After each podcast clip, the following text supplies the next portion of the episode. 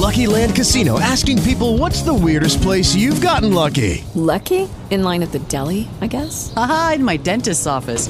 More than once, actually. Do I have to say? Yes, you do. In the car before my kids' PTA meeting. Really? Yes. Excuse me, what's the weirdest place you've gotten lucky? I never win and tell. Well, there you have it. You can get lucky anywhere playing at LuckyLandSlots.com. Play for free right now. Are you feeling lucky? No purchase necessary. Void where prohibited by law. 18 plus. Terms and conditions apply. See website for details.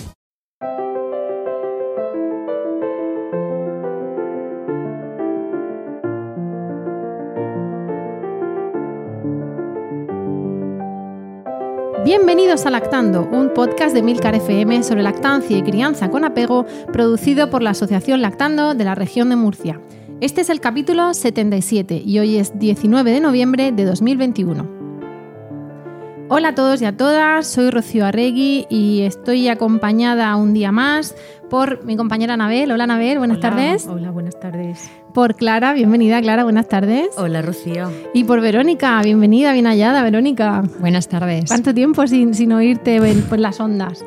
Bueno, pues estamos en un, en un podcast más que, que- no es un podcast más, que es un podcast único, especial, porque al final vamos a hacer aquí un, un especial. Mm, diríamos que medio navideño, ¿no? Porque ya estamos oliendo a turrón y, y al final noviembre se nos ha ido. Vais a entender más por qué ahora nos cuesta cada vez más grabar y, y encontrar el día, cuadrar agendas y protocolos eh, COVID y no sé quién está en cuarentena y su niño, espérate que es contacto estrecho de no sé quién. Entonces todo eso pues lo complica mucho más en estos tiempos. ¿Qué pasa? Que por eso vais a encontrar con el podcast de mm, Novidiciembre, se podría decir. ¿vale? Sí, sí. Podemos acuñar ese término nuevo. Especial fin de año, quizá. Especial fin de, fin de muchas cosas. Y, y queremos además contar que este es un podcast especial y único porque hemos decidido paralizar el podcast, o es que no quiero decir terminar Dejarlo el en podcast. stand-by. Claro. Eh, no vamos a decir este es el final, este es el último, porque sería mentira pero tampoco sabemos cuándo va a ser el siguiente o si vamos a grabar especiales o qué es lo que vamos a hacer.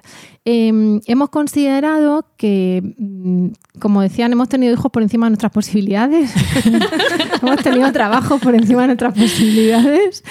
Eh, vamos, que, que esto no es aquí un monólogo mío.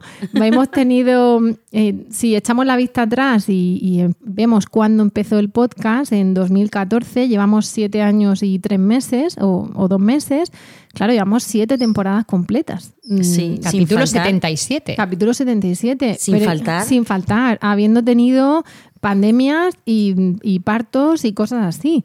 Y, y además eso hace ese ruidito que veis es de la puerta que chirría porque fuck COVID, lo siento, eh, ya que estamos de, podcast hemos vuelto a, la infusión que tanto estábamos echando de menos otras veces.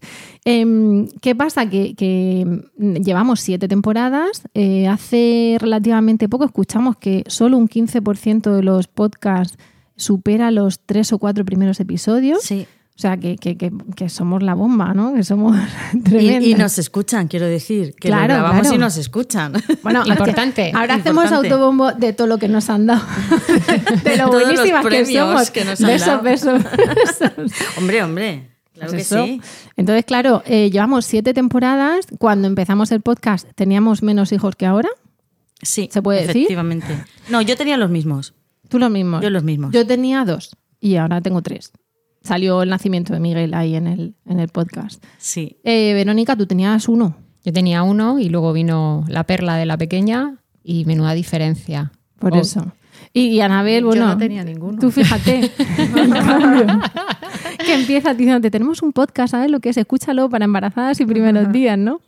Entonces, eh, hemos tenido más hijos que cuando empezamos, eh, más trabajo que cuando empezamos, más pandemias que cuando empezamos y, yo creo que, bueno, quizá ya cuestiones que, que piden un poco de, de desenfocar por aquí para enfocar en otro lado o para volver a enfocar aquí pero más tarde o para mm, bueno pues centrarnos en otras cosas que piden más tiempo o más espacio no sé situaciones personales o situaciones laborales puntuales. Y bueno hemos pensado que a la vista de que tenemos 77 episodios con este, donde hemos entrevistado profesionales absolutamente punteros, donde hemos hablado de lo divino de lo humano, tanto de cosas técnicas como de tetas, mm, puerperios, mm, lloros, cuentos, Sociología. Hemos hablado de, de- de suegras, de abuelas, de, de pezones, de grietas, de posparto, de todo eso, pues De padres, de padres. de padres. Sí. Creemos que, que se puede, con todo eso, estamos dando ya muchísimo donde escuchar y, y que quizá conviene eso, desenfocar aquí y, y, bueno, y enfocar en otro sitio, ¿no? Sí, efectivamente. Pero eso no significa que se termine la asociación, porque la asociación, vamos, yo no sé si va a acabar mañana o dentro de 10 años o de 57, pero ahí está, mm, seguimos escuchando, seguimos recibiendo dudas, llamadas, mm, reuniéndonos con las madres, seguimos recibiendo historias de vida de me han hecho esto, he parido de esta manera y, y seguimos ahí, ahí para ayudar a todas las madres. Así que esto es un hasta siempre en el podcast o un hasta pronto, quién sabe, pero no es un adiós en, apoyo y en lactancia, ¿no? Y en lactando.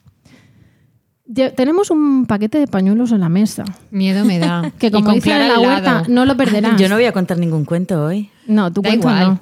Pero sí. podemos contar, pues claro, mm, qué nos ha llevado hasta aquí, porque esto al final siempre hacemos el podcast de diciembre así como un poco navideño, un poco especial. Sale un poco también el Grinch que llevamos ahí dentro cuando empezamos a echar pestes de mm, Reuniones familiares, que nos El digan entorno, déjamelo, quítatelo de los brazos. O sea que si queréis empezamos en modo así otra vez. Pero yo creo que, que- que la ternura estos días nos tiene que invadir antes de tener esas reuniones y, y quizá ver mm, todo lo que estamos, todo lo que hemos aprendido, todo lo que nos ha dado lactando. Y a lo mejor, oye, cuando cierre lactando dentro de 87 años, cogen este podcast y les vale, ¿no? Y es aplicable. Pero bueno, quizá mm, habíamos pensado que, que quizá queríais escuchar eh, un poco qué nos da la asociación, qué, mm, qué ofrece, pero no tanto como oferta mm, sociosanitaria o de apoyo, sino un poco los valores que, tenemos, lo que os damos y, lo que queremos seguir manteniendo, que de luego sin vosotras como escuchantes, sin vosotras como asistentes a las reuniones e incluso sin vosotras como personas que den un paso más allá y que también quieran hacer un voluntariado para ayudar y, y devolver lo que se os dio en su día, pues esto no seguiría, ¿no? En general, las personas que formamos parte de Lactando, más allá de ser socias o más allá de acudir a una reunión, es porque tuvimos alguna dificultad y, y Lactando nos ayudó Buah. a superarla, madre mía. Buah, insisto, en la huerta dicen no lo perderás. Pues aquí están los pañuelos en la mesa que no los perderemos, ¿eh? Desde luego. Mira, hoy he escuchado una. He leído un post de, de Alba Padrón, que es eh, una eminencia de lactancia, que es maravillosa, que me ha llamado tanto la atención que pensaba, ostras, pues citándola bien y dándole a ella todo el mérito, eh, me parece, me parece digno de, de reseñar. Y, y dice, no existe la lactancia ex- exitosa como constructo único que define la culminación perfecta de una etapa. La lactancia debía ser algo que se defina por tus valores, apreciaciones o expectativas. Exitosas no son seis meses de lactancia materna exclusiva. Exitosa no son dos años de lactancia. Exitosa implica que sea deseada. Implica que sea feliz, al menos en la mayoría de los momentos. Implica que te guste dar el pecho. Implica encontrar ayuda cuando lo necesitas. Yo sí que lloro, ¿eh? Yo no me, no me de- avergüenzo de estas cosas. E implica que te feliciten por dar el pecho y que no recibas los prejuicios de los que te observan. Implica que los que te rodean respeten tu decisión, sea la que sea. E implica que dejes la lactancia y encuentres ayuda para hacerlo cuando lo decidas. Pero es que marcar, eh, eh, poner como un- es una especie de nota, ¿no? Como poner nota, la estancia exitosa. ¿Qué significa? Que aquella mujer que por las razones que fueran quería lactar hasta el año y no llegó a lactar hasta el año, ¿qué se llama? ¿Lactancia fracasada? Eso es muy pero duro. O que sea, a veces puede ser el que, si te duele, que no es una lactancia exitosa. Y tiene una lactancia tórpida, ¿no? También entonces, Sí. bueno, puede ser un inicio regulero, pero luego sí. sí. O tener una lactancia donde ha habido brotes de estos de, y crisis de, de- y agitación del amamantamiento, donde dices, es que hoy de verdad que me, me- me tapaba la teta y no la tocaba más porque te tiene crispada, pero, pero ves el, el, el íter general, el camino a- con perspectiva y ves meses, años, y, y digo años, que no me gusta decir años, o ves días y semanas de, de una lactancia feliz. Sí. Yo creo que eso es lo que también defendemos, ¿no? Que, que hagas lo que quieras, que des el pecho el tiempo que quieras, que te ayuden a dar el pecho, que te ayuden a dejar el pecho, que no te den por saco en medio, que también es importante. Claro, yo, yo siempre decía, cuando yo era presidenta de Lactando, yo siempre decía ah, que la misión de Lactando, la, uno de los objetivos de Lactando no era que todas las mujeres del mundo den teta a sus hijos, que nuestra misión como asociación y como voluntarias era que aquellas mujeres tomen la decisión de dar el pecho a sus hijos con la información válida, sin mitos, y que aquellas que necesiten apoyo emocional o ayuda y, seguimiento lo encuentren en lactando cuando Claro. no lo han encontrado en otros sitios. Y luego además yo también decía, ojalá, ojalá tengamos que cerrar lactando, ojalá eh, desaparezca, desaparezca lactando y todos los grupos de apoyo. Y algunas me decían, Ese día pero, llegará. pero, pero ¿cómo dices eso? Digo, pues porque eso significa que las mujeres en su entorno más próximo de la familia, en su centro de salud o en el entorno social donde ellas eh, viven y, y- y- y hacen su día a día, han encontrado ese apoyo que necesitaban o están totalmente ausentes de prejuicios y de comentarios con mitos y con... y- Y hacen lo que quieren, de y hacen de lo que quieren lo ni sea. sin sentirse culpables, ni sin sentirse buenas madres o malas madres, ni mejores madres, ni peores madres. ¿no? Es decir, es una decisión de la mujer en la que tiene que encontrar la ayuda cuando la necesita y que tiene que tomar la decisión libremente. Mm. Yo fíjate que hago un, un- un paréntesis, me acabo de dar cuenta de que, de que de cuatro tenemos aquí dos antiguas presidentas. Esto es un, un podcast que automáticamente ha subido de, de categoría por, por los altos cargos. Entonces, luego, sueldo y puertas giratorias aquí no tenemos, ¿eh? pero, pero bueno, el cargo De lactando a Iberdrola. Eso sí lo tenemos ahí, la categoría, el caché del podcast. A mí lo que mm, creo que eso no va a llegar a pasar, y fíjate, me, me da rabia, porque tenemos una manía horrorosa de pensar que si los demás hacen algo detrás que no es igual que lo nuestro, es que están criticando lo nuestro. Entonces hay ahí esa gana de imponer lo que tú hiciste, cuando al final, y, y yo lo pienso todavía de mi generación para arriba a la mía, supongo que de la mía hacia abajo será igual. Em, y, y- y claro, al final ahí dices, vamos a ver, tú hiciste lo que buenamente pudiste, que te bombardeaba a su vez tu madre, que te bombardeaban los anuncios de lactancia de fórmula, que, te- que no había formación, que no había no sé qué. Ahora yo estoy haciendo lo que sé, lo que puedo, lo que quiero, lo que buenamente se me apaña, lo que me- de repente me da conexión con mi bebé mm, o me da placer en el sentido de, vínculo y de, y de cercanía con él y ya está. Y cada uno hace lo que buenamente en ese momento le da. Y es más, nosotras mismas yo creo que hemos hecho cosas que luego con la vista atrás dice, anda que si yo llego a saber entonces lo que sé ahora, Sí. habría hecho no sé qué, pero vamos, desde le habría comprado este modelo de zapato hasta este juguete o hasta habría, mm, habría puesto en la cuna de esta manera o de la otra. Vamos, a mí me ha pasado de ver una foto porteando y decir, madre, amor hermoso, cómo la llevaba o, o cómo la acosté, no sé qué postura, pero, pero pues, cada- somos hijos de, de nuestro tiempo en cada momento. Entonces yo creo que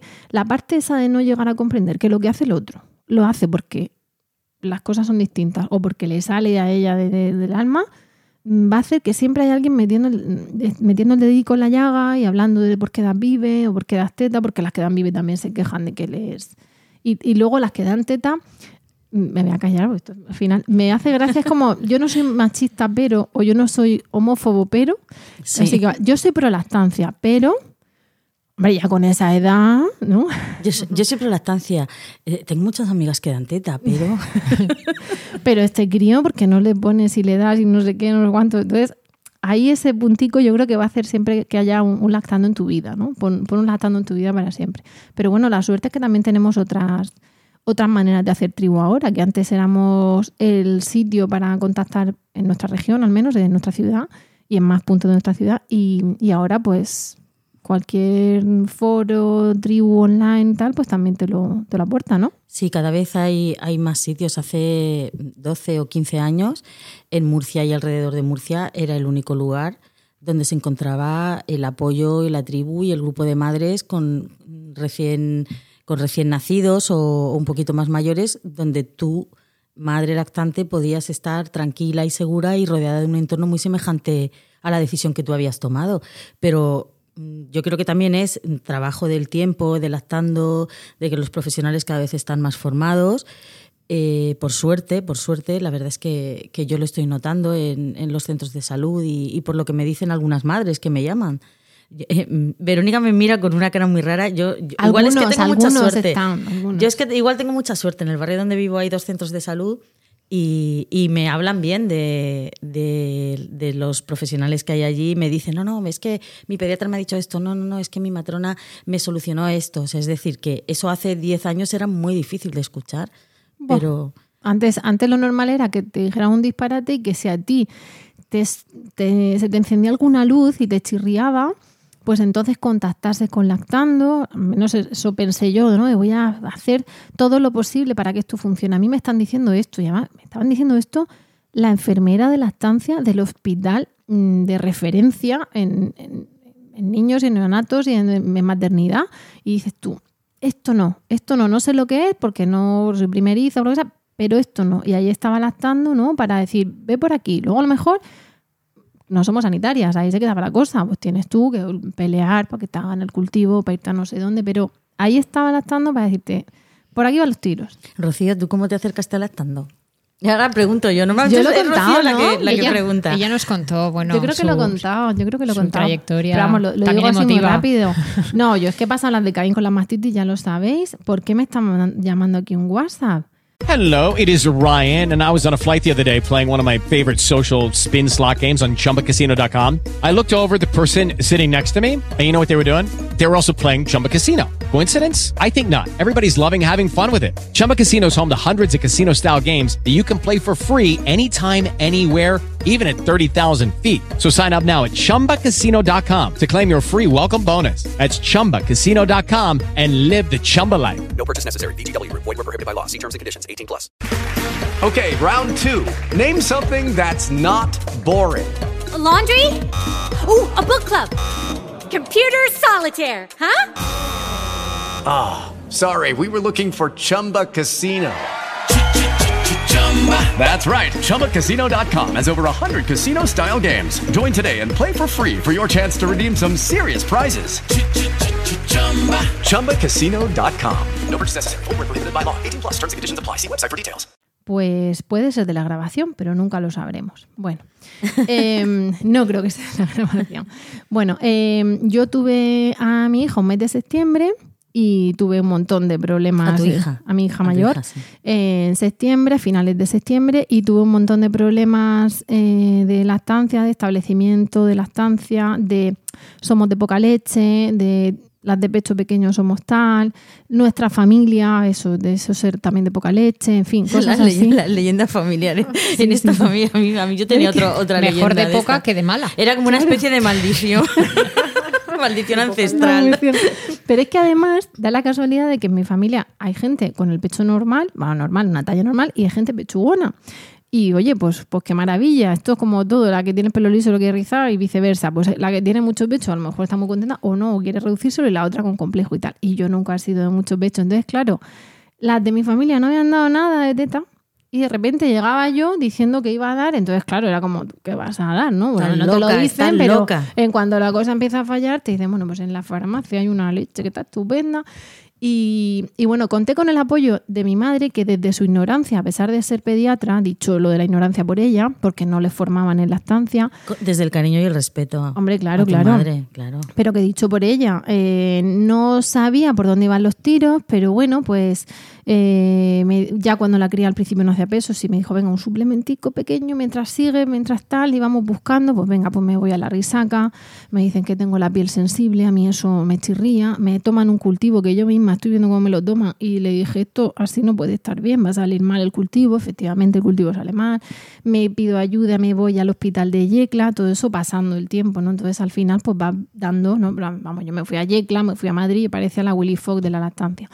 Em, La realidad fue eso, que en septiembre estaba la cosa horrorosa, aparte un posparto malo, por un parto muy, muy intervenido, muy poco respetado. Eh, llamo a primeros de octubre, o me dicen, me dice mi suegro, eh, cuando viene a ver a la cría, ¿están las de la teta en Santo Domingo dando teta? Y yo dije, si yo no puedo ir andando al centro de salud desde el parto que he tenido, ¿cómo voy a irme a Santo Domingo? Y me esperé un poquito, llamé a las de lactando y me dije, no, hombre, pues si no es muy urgente, te esperas a la semana que viene y ya te vemos. Cuando yo llegué a la reunión, que era primero de noviembre, o sea, yo puedo decir que llevo 11 años lactando, porque empecé justo el- en noviembre de, ese año. Y, y llego y eso era, bueno, que era cuando nos juntábamos en el centro de salud y, Sí. y eso era Eh, eh, de hecho, tú viniste 50 a, madres. a la reunión de San Andrés, De San que yo era una de las de las voluntarias. ¿Sabes que luego lo del coma lácteo se ha dicho muchas veces, el mi- milk coma? Bueno, lo de, Pero o un sea, montón. Ahora, de- ahora en yo creo inglés que ya lo hemos. está como milk drunk y milk coma. Pues ahora, ahora cuando Rocío termine, os voy a contar cómo llamábamos a Rocío, porque no me- nos acordábamos de su nombre. Bueno, pues me fui a San Andrés a, a la flota y había un montón de mujeres hasta el punto de que tuve que coger a Malena, hola Malena, querida Malena, al final y a Rocío y decirles, porque eran tantas las madres que en dos horas que duraba la reunión, porque cerraban el centro de salud, no daba tiempo a No, hacer no el- a- estábamos tres voluntarias. Sí, tres voluntarias y no Malena. Rocío y Amparo. Y no, no, yo también estaba por ahí. en la flota, esa Ah, no, primera en el de la flota no, yo estaba en. San Andrés, en San Andrés. Volví en diciembre, entonces por eso hubo tres, cuatro, cinco meses que empecé a ir a la flota y a San Andrés. Pero al principio, al principio, en noviembre y diciembre fui a la flota. El segundo mes tampoco hubo manera de completar el círculo. Que, yo era como enganchando a Rocío Martín Gil, oye Rocío, que es que la teta. Entonces ya, tómate antibiótico. Y mi madre, ¿cómo te van a mandar la lactando un antibiótico? Es que son médicos. Y yo, sí, sí, es médico, eso me lo puede mandar. No, vete a tu médico a que te diga. O sea, todo partiendo de la desconfianza, ¿no? Entre la medicina y las de lactando y cómo te lo han recetado o qué te han dicho. Todo un poco así, pero diciendo, venga, por aquí van las, las cosas. Y, y por ahí fui enderezando, enderezando, enderezando, yendo a San Andrés, formando así un poquillo más de grupillo. Y cuando cumplí un año lactando, me dijo Amparo, que Malena y Rocío se van a otra sede o se van a su casa o se van a donde sea, que te vengas. Y ese fue el periodo de captación, formación, concienciación, mm, reflexión que tuve, que, que fue, vístete que juegas. Y hasta hoy, hasta hoy, primero de vocal, luego de vocal y con el podcast, y luego solo vocal. Eh, O sea, luego solo con el podcast. Un montón de mastitis, un montón de obstrucciones, tres hijos, un montón de podcast, mucho llorar cuando ves que otra vez viene la mastitis y que da igual lo que hagas en el parto porque a ti, hija, tienes ese don. Pero me ha llevado hasta aquí a poder ayudar a un montón de madres, a que todavía me manden, oye, que mi compañera de trabajo ha parido, que si le puedo dar tu Sí. teléfono porque está desesperada. Claro, mujer, pues dale mi teléfono. Entonces, a, un a ayudar a un montón de madres a tener empatía con esa puérpera que, está mm, sudada, perdida, desesperada, mm, pidiéndote que le diga. Te dice, yo, yo tengo un, un par de imágenes de madres cuando me dice, es que duele mucho. No lo puedo decir sin llorar y decirle yo, ya lo sé que duele porque era una cosa puntual, que era lo mismo que yo había tenido. No es que la lactancia duela ni que todo tenga que doler. Pero ese momento de conexión con esa madre o esas madres, de decir, ya lo sé que duele, y de repente ver en su cara que la has comprendido, Que por fin alguien empatiza con ella. le estás reconociendo el dolor como algo además patológico, no como tienes que hacer callo, le estás diciendo que tiene solución, le estás diciendo que va a mejorar y le estás diciendo que otras madres lo han pasado y, y ya después no lo han pasado porque mira cómo acaban de dar tetas, no se han quejado y están ahí delante de ella y son su, su, su fantasma de las navidades futuras, ¿no? De, de- del cuento. Entonces, esa cara de empatía de, ostras, por fin alguien me entiende, eso, mm, eso te llena el alma, eso te anima a seguir y eso dice, joder, mm, perdón, explícit, eso mm, a mí me lo dieron, honestamente, no me lo dieron en esas condiciones porque lactando estaba sobrepasada, Sí. pero lo que a mí me dieron de empezar a tirar unido al respeto de mi madre de venga hija, pues lo que tú veas, venga, pues si sigo cogiendo peso, venga, pues que hay que ir a Cieza, a Yecla, venga, Pues pues yo te llevo porque tú vas detrás con la cría con el coche, o sea, ese apoyo de mi madre, por supuesto la fe ciega de mi marido de venga, tira porque es lo que quieres hacer y aunque te ve sufrir te dice venga, tal, y el sexto sentido ese materno de yo voy a pelear hasta que llegue al final del kit de la cuestión y si es que no puede ser cuando haya llegado al fin, pues habré hecho todo lo posible. Pero yo quiero quedarme internamente con que he hecho todo lo que estaba en mi mano por dar el pecho y tal. Pues eso. Mi, Y encontraste un entorno familiar claro. de apoyo, apoyo logístico. He encontrado muchos inconvenientes mm, de segundas. Sí. De este ya, este ya. Pero cuando los has encontrado ya tienes más fuerza para saber qué es lo que quieres y qué es lo que no. Cuando estaba que la cosa no fluía, esos dos primeros meses del infierno, ahí también tuve críticas, no justo de esas personas, sino de otras personas, y es muy duro estar puérpera, con un posparto súper intervenido, con esa lactancia, o sea, eso es muy duro, ¿no? Yo creo que eso te marca de, de por vida, te queda Sí, ahí sí. como un trauma, pero no quiero llamarlo así trauma porque parece que para otras personas que hayan pasado cosas más gordas no las quiero ofender.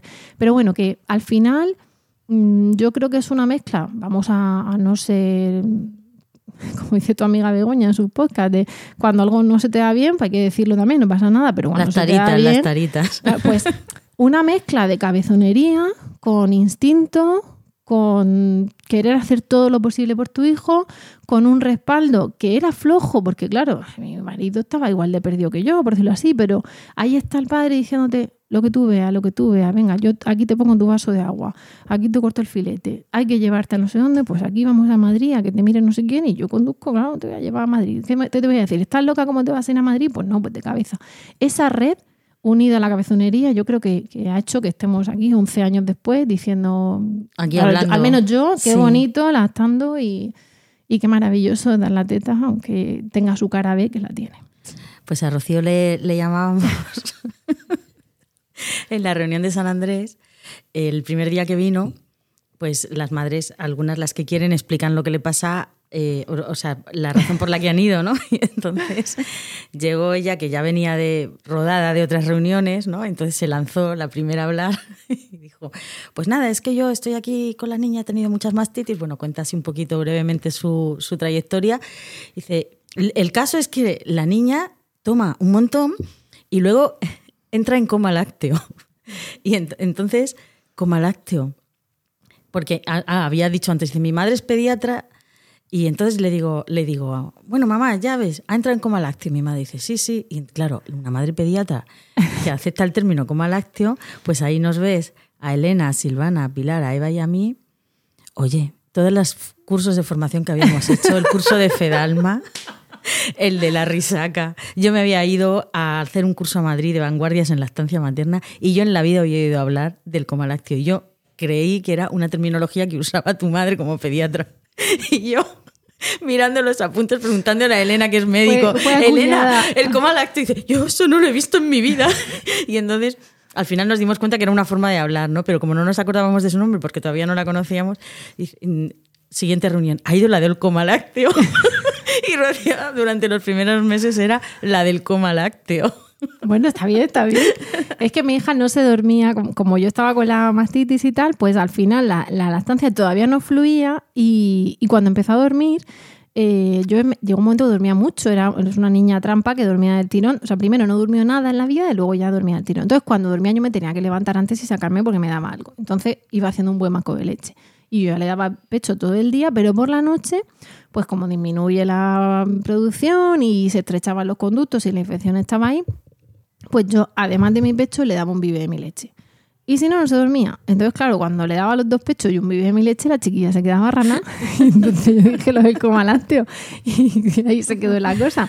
Luego tienes que mirar en los, los hashtags, no sé si Instagram o de Twitter, eh, Sí. mil coma. Vale. Porque vale. sale. Y yo Porque- pensando, ah, ahora a Noé le van a hablar de O sea, tú lo acuñaste y ahora... En 2010 está En 2010 está acuñado ese término. Pero Desde luego. con esta descripción de lo del coma, ahí Clara ha descrito claramente cómo se forma la familia de lactando, ¿no? Claro, claro. El cómo una mami va un día y, y vuelve al- a la semana siguiente o, o al mes siguiente y vuelve a contar su caso y ya pues hay un Y, y seguimiento. deseando que llegue la reunión, ¿no? Este, esta semana es reunión de lactando. Bueno, porque eran eh, por las tardes. Y, Verónica- Y era una vez al mes. Verónica hacía Via Crucis. Ay, espérate, que ahora me ha tocado a mí. Sí, Cuenta. cuenta, cuenta tú. Verónica hacía Via Crucis porque se paseaba todas las reuniones de Todas. todas las localidades. Es que yo creo que cuando uno tiene problemas, ahí había, yo- el primer día, perdóname, la primera reunión, yo voy ahí con, con mi mastitis diciendo esta cría no, o sea, no cogía peso, no tal, y me encuentro una chica que que yo parezco un poco acosadora porque yo la miro y yo sí sé quién es, porque ahora a mí ella me marco, y esa chica no sabe que yo sé quién es, bueno, no la conozco, ¿no? Bueno, el caso es que fue una chica que había parido más o menos como yo, pero ella tenía un problema de hipergalactia, que no es frecuente, pero bueno, entonces ella contaba que cada tres horas tenía que sacarse, porque es que le explotaba los pechos y sacaba 300. Ostras. Sin apretar, sin, sin apurar. Y claro, en algún momento, entonces tenía una nena, pues yo qué sé, pues de si la mía tenía mes y medio, pues la suya tendría dos, dos y medio, pero claro, cada tres horas 300 la chiquilla no daba abasto, ¿no? Entonces, y para mí en ese momento era como, ¡Hala! ¿Cuándo se saca? Y yo aquí intentando que la mía coja 50 gramos. Entonces, el llegar y cada uno que nos cuente la historia, y a mí me pasa no sé qué, y a ti te pasa no sé cuándo. Claro, luego yo la veo por la playa y ha tenido otro, y no sé qué, no sé qué, la tengo fichada, ¿no? Ese tipo de cosas yo creo que te marcan. Y vas como de peregrinaje a ver cuándo te toca tu reunión, cuándo, ¿no? Cu- Cuándo te dicen a ti qué te pasa, lo que te pasa, porque tú también tuviste un buen periplo. Con el, con la, con si, es que no voy a decir aquí datos médicos, pero que si el motilium, que si no, que si no sé qué. Bueno, me pasó casi Cuéntanos. de todo. A ver, eh, yo descubrí lactando tarde. ¿Ves? Lo que hablábamos antes de, de cómo cada uno interpreta lo que vive, ¿no? Para mí, pues fue una suerte encontrarlo, porque no encontraba remedio ni consuelo. Entonces en la asociación me sentí escuchada y lo que habéis dicho antes, ¿no? Esa cara de "Mm, alguien lo ha vivido y de esto se sale, ¿no? Es como Claro. que sales con esperanzas. Y por otro lado, también era la cosa mm, de qué pena no haberlo descubierto antes, ¿no? Es que antes era más normal. mm, Yo creo que ahora es más normal eh, estar embarazada y ya empezar a escuchar los podcasts, a que te digan, jolín, ¿cuántas veces reunión para embarazadas y primeros meses? Y, y vienen Sí. muchísimas Claro, embarazadas. de- y porque además la matrona te derivaba tal. A mí mi matrona, yo no recuerdo si alguna vez me dijo en el primer embarazo, se reúnen, pero era como de pasada. Si Yo me- alguien lo dijo fue tan tangencial Yo que... me lo llegué a plantear cuando, como yo quería, antes de que naciera mi hija, pues eh, yo pensé pues que quería darle lactancia. Y me lo llegué a plantear si a lo mejor sería bueno contactar previamente, pero Mm. luego, no sé, me parecía eso como muy lejano y digo, bueno, pues si tengo algún problema ya acudiré. Yo y eso lo he echado en falta porque la información a mí me ha dado mucha Claro. tranquilidad. Eh, ha sido una defensa frente a ataques externos. Hey guys, it is Ryan. I'm not sure if you know this about me, but I'm a bit of a fun fanatic when I can. I like to work, but I like fun too. It's a thing. And now the truth is out there. I can tell you about my favorite place to have fun Chumba Casino. They have hundreds of social casino style games to choose from, with new games released each week. You can play for free anytime, anywhere. And each day brings a new chance to collect daily bonuses. So join me in the fun. Sign up now at chumbacasino.com. No purchase necessary. Group. Void prohibited by law. See terms and conditions. 18 plus. Lucky Land Casino asking people what's the weirdest place you've gotten lucky? Lucky? In line at the deli, I guess? Haha, in my dentist's office. More than once, actually. Do I have to say? Yes, you do. In the car before my kids' PTA meeting. Really? Yes. Excuse me, what's the weirdest place you've gotten lucky? I never win and tell. Well, there you have it. You can get lucky anywhere playing at LuckyLandSlots.com. Play for free right now. Are you feeling lucky? No purchase necessary. Void where prohibited by law. 18 plus. Terms and conditions apply. See website for details. Y, y claro, al final, aunque, aunque yo acudí con mi hija, pues no recuerdo bien, pero de muy pocas semanas. Muy Eh, chiquitilla, ¿no? Viniste a, sí, a pues de un mes o algo así. Pero, pero ya es que desde el momento de nacimiento en el propio hospital, pues te asaltan las dudas. Eh, a- pues a veces eh, que si le dan un biberón pirata, que si no sé qué. Entonces, Ah, los biberones El, pirata. el biberón pirata, sí. Otro término que podemos Esa acuñar. maravillosa, esa famosa segunda noche. Mm, Que de ¿y le llama la noche de las vacas? No. Yo en, en inglés he traducido la noche de las vacas locas o algo así. Pues, eh, Pero las vacas locas somos las madres ¿Será? que estamos locas y tenemos igurgitación ¿Verdad? lechera. Yo, yo he contado alguna vez que a mí me, me pusieron, yo di a luz un sábado por la tarde. Eh, me indujeron y nada, todo lo que digo muy intervenido, sábado por la tarde. Entonces el lunes por la mañana dicen que me dan de alta, pero que antes tengo que ir a una sala que hay al lado y que van a ir todas las mamás de en ese momento que estábamos. Parimos 42 ese día, con lo cual yo entiendo que es, no, claro, eso era con la Turnomatic. Entonces, en parte pasó todo eso porque éramos 42 ese día. Y entonces eh, nos ponen a todas en una sala con nuestro bebé, una salita, pues como este salón, que, o sea, como la mitad de este salón con unas sillas alrededor. Entonces cada una se sienta en su silla con su bebé. Y entonces, venga, la enfermera de la estancia, a engancharos al bebé. Hacer una observación de la toma con 42 mujeres a la vez. No éramos 42 porque las de cesárea se dieron de alta más tarde y tal, pero bueno, ahí vamos un montón. Venga, a ver, entonces la que se enganchaba al bebé se podía ir a su casa.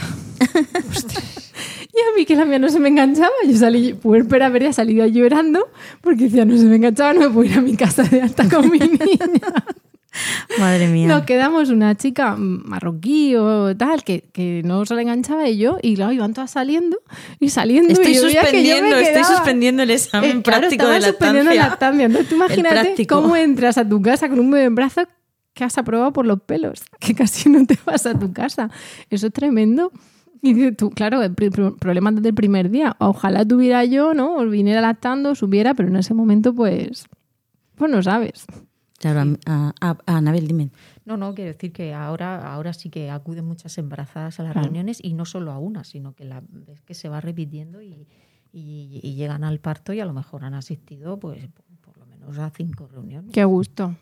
Yo eh, corrijo que me acuerdo que me dijo la matrona en el, en el cursillo preparto, dijo, se juntan aquí las de lactando, porque antes de Pero como va a venir el verano, era primeros de junio. Entonces acababa de ser la reunión de junio. Era, pues la reunión era los miércoles y el curso preparto era viernes. Entonces dijo, acaba de ser. Ya en verano no se juntan julio, agosto y septiembre. Así que ya en octubre. Esa fue mi maldición, que en verano, en el 2009, cuando nació mi hijo, no había reuniones de verano. Claro. Porque luego, a los dos o tres años, empezamos a hacer reuniones, una en La Manga, otra, otra en la Torre de la Horadada y otra en Y luego en a primeros San de Pedro septiembre nos veíamos ahí en el patio también y Sí. nos jugamos una terraza. Pero ahí no había ni julio, ni agosto, ni septiembre porque los centros de salud y los centros sociales no habría. Claro. Claro. claro, yo a finales de septiembre había habido cero reuniones en los últimos tres meses. Y cuando pregunté a primeros de octubre, como estaban con la marcha en brazos y la Sí. semana de lactancia, no había reuniones. Entonces me dijeron, para noviembre.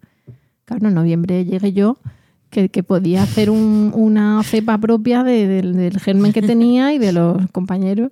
Pero eso que, en fin, cosas de cuando ojalá hubiera sabido yo. Oye, que te hemos cortado, que a mí me han dado hoy cuerda.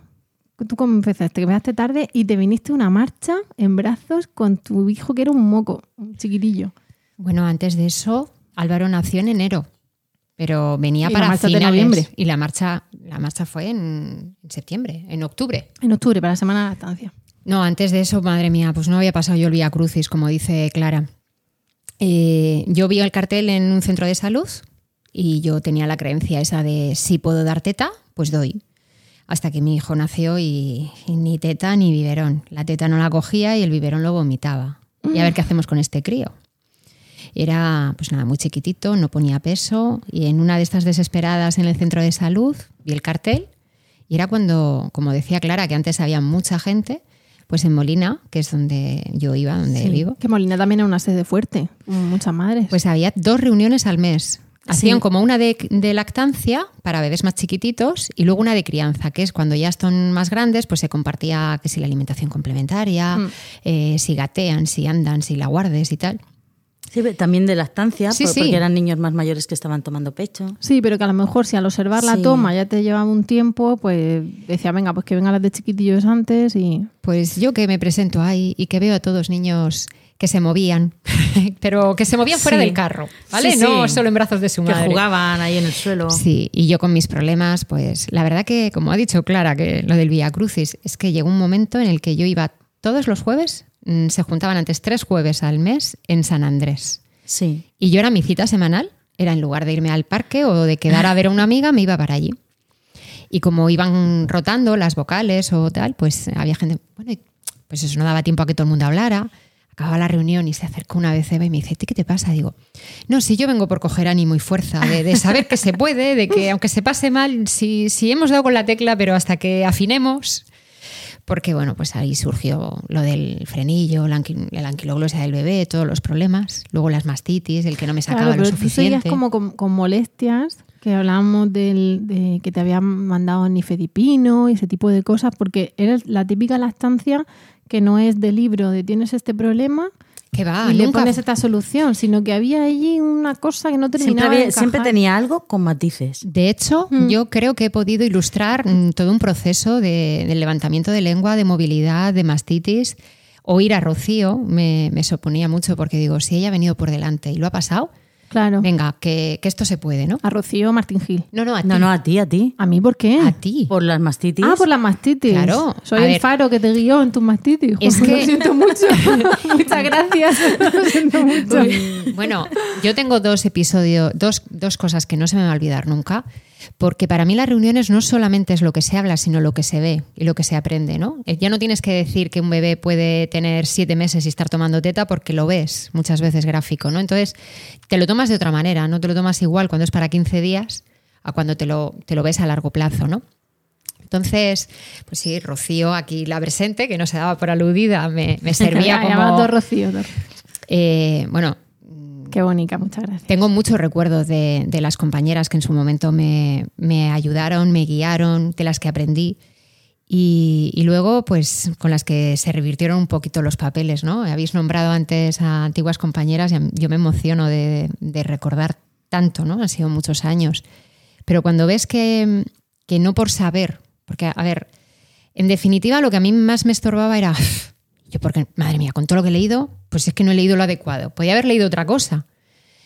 Y luego me con mi segunda hija fue cuando me di cuenta que no se trata de saber, sino de aplicar y de vivirlo de otra manera, ¿no?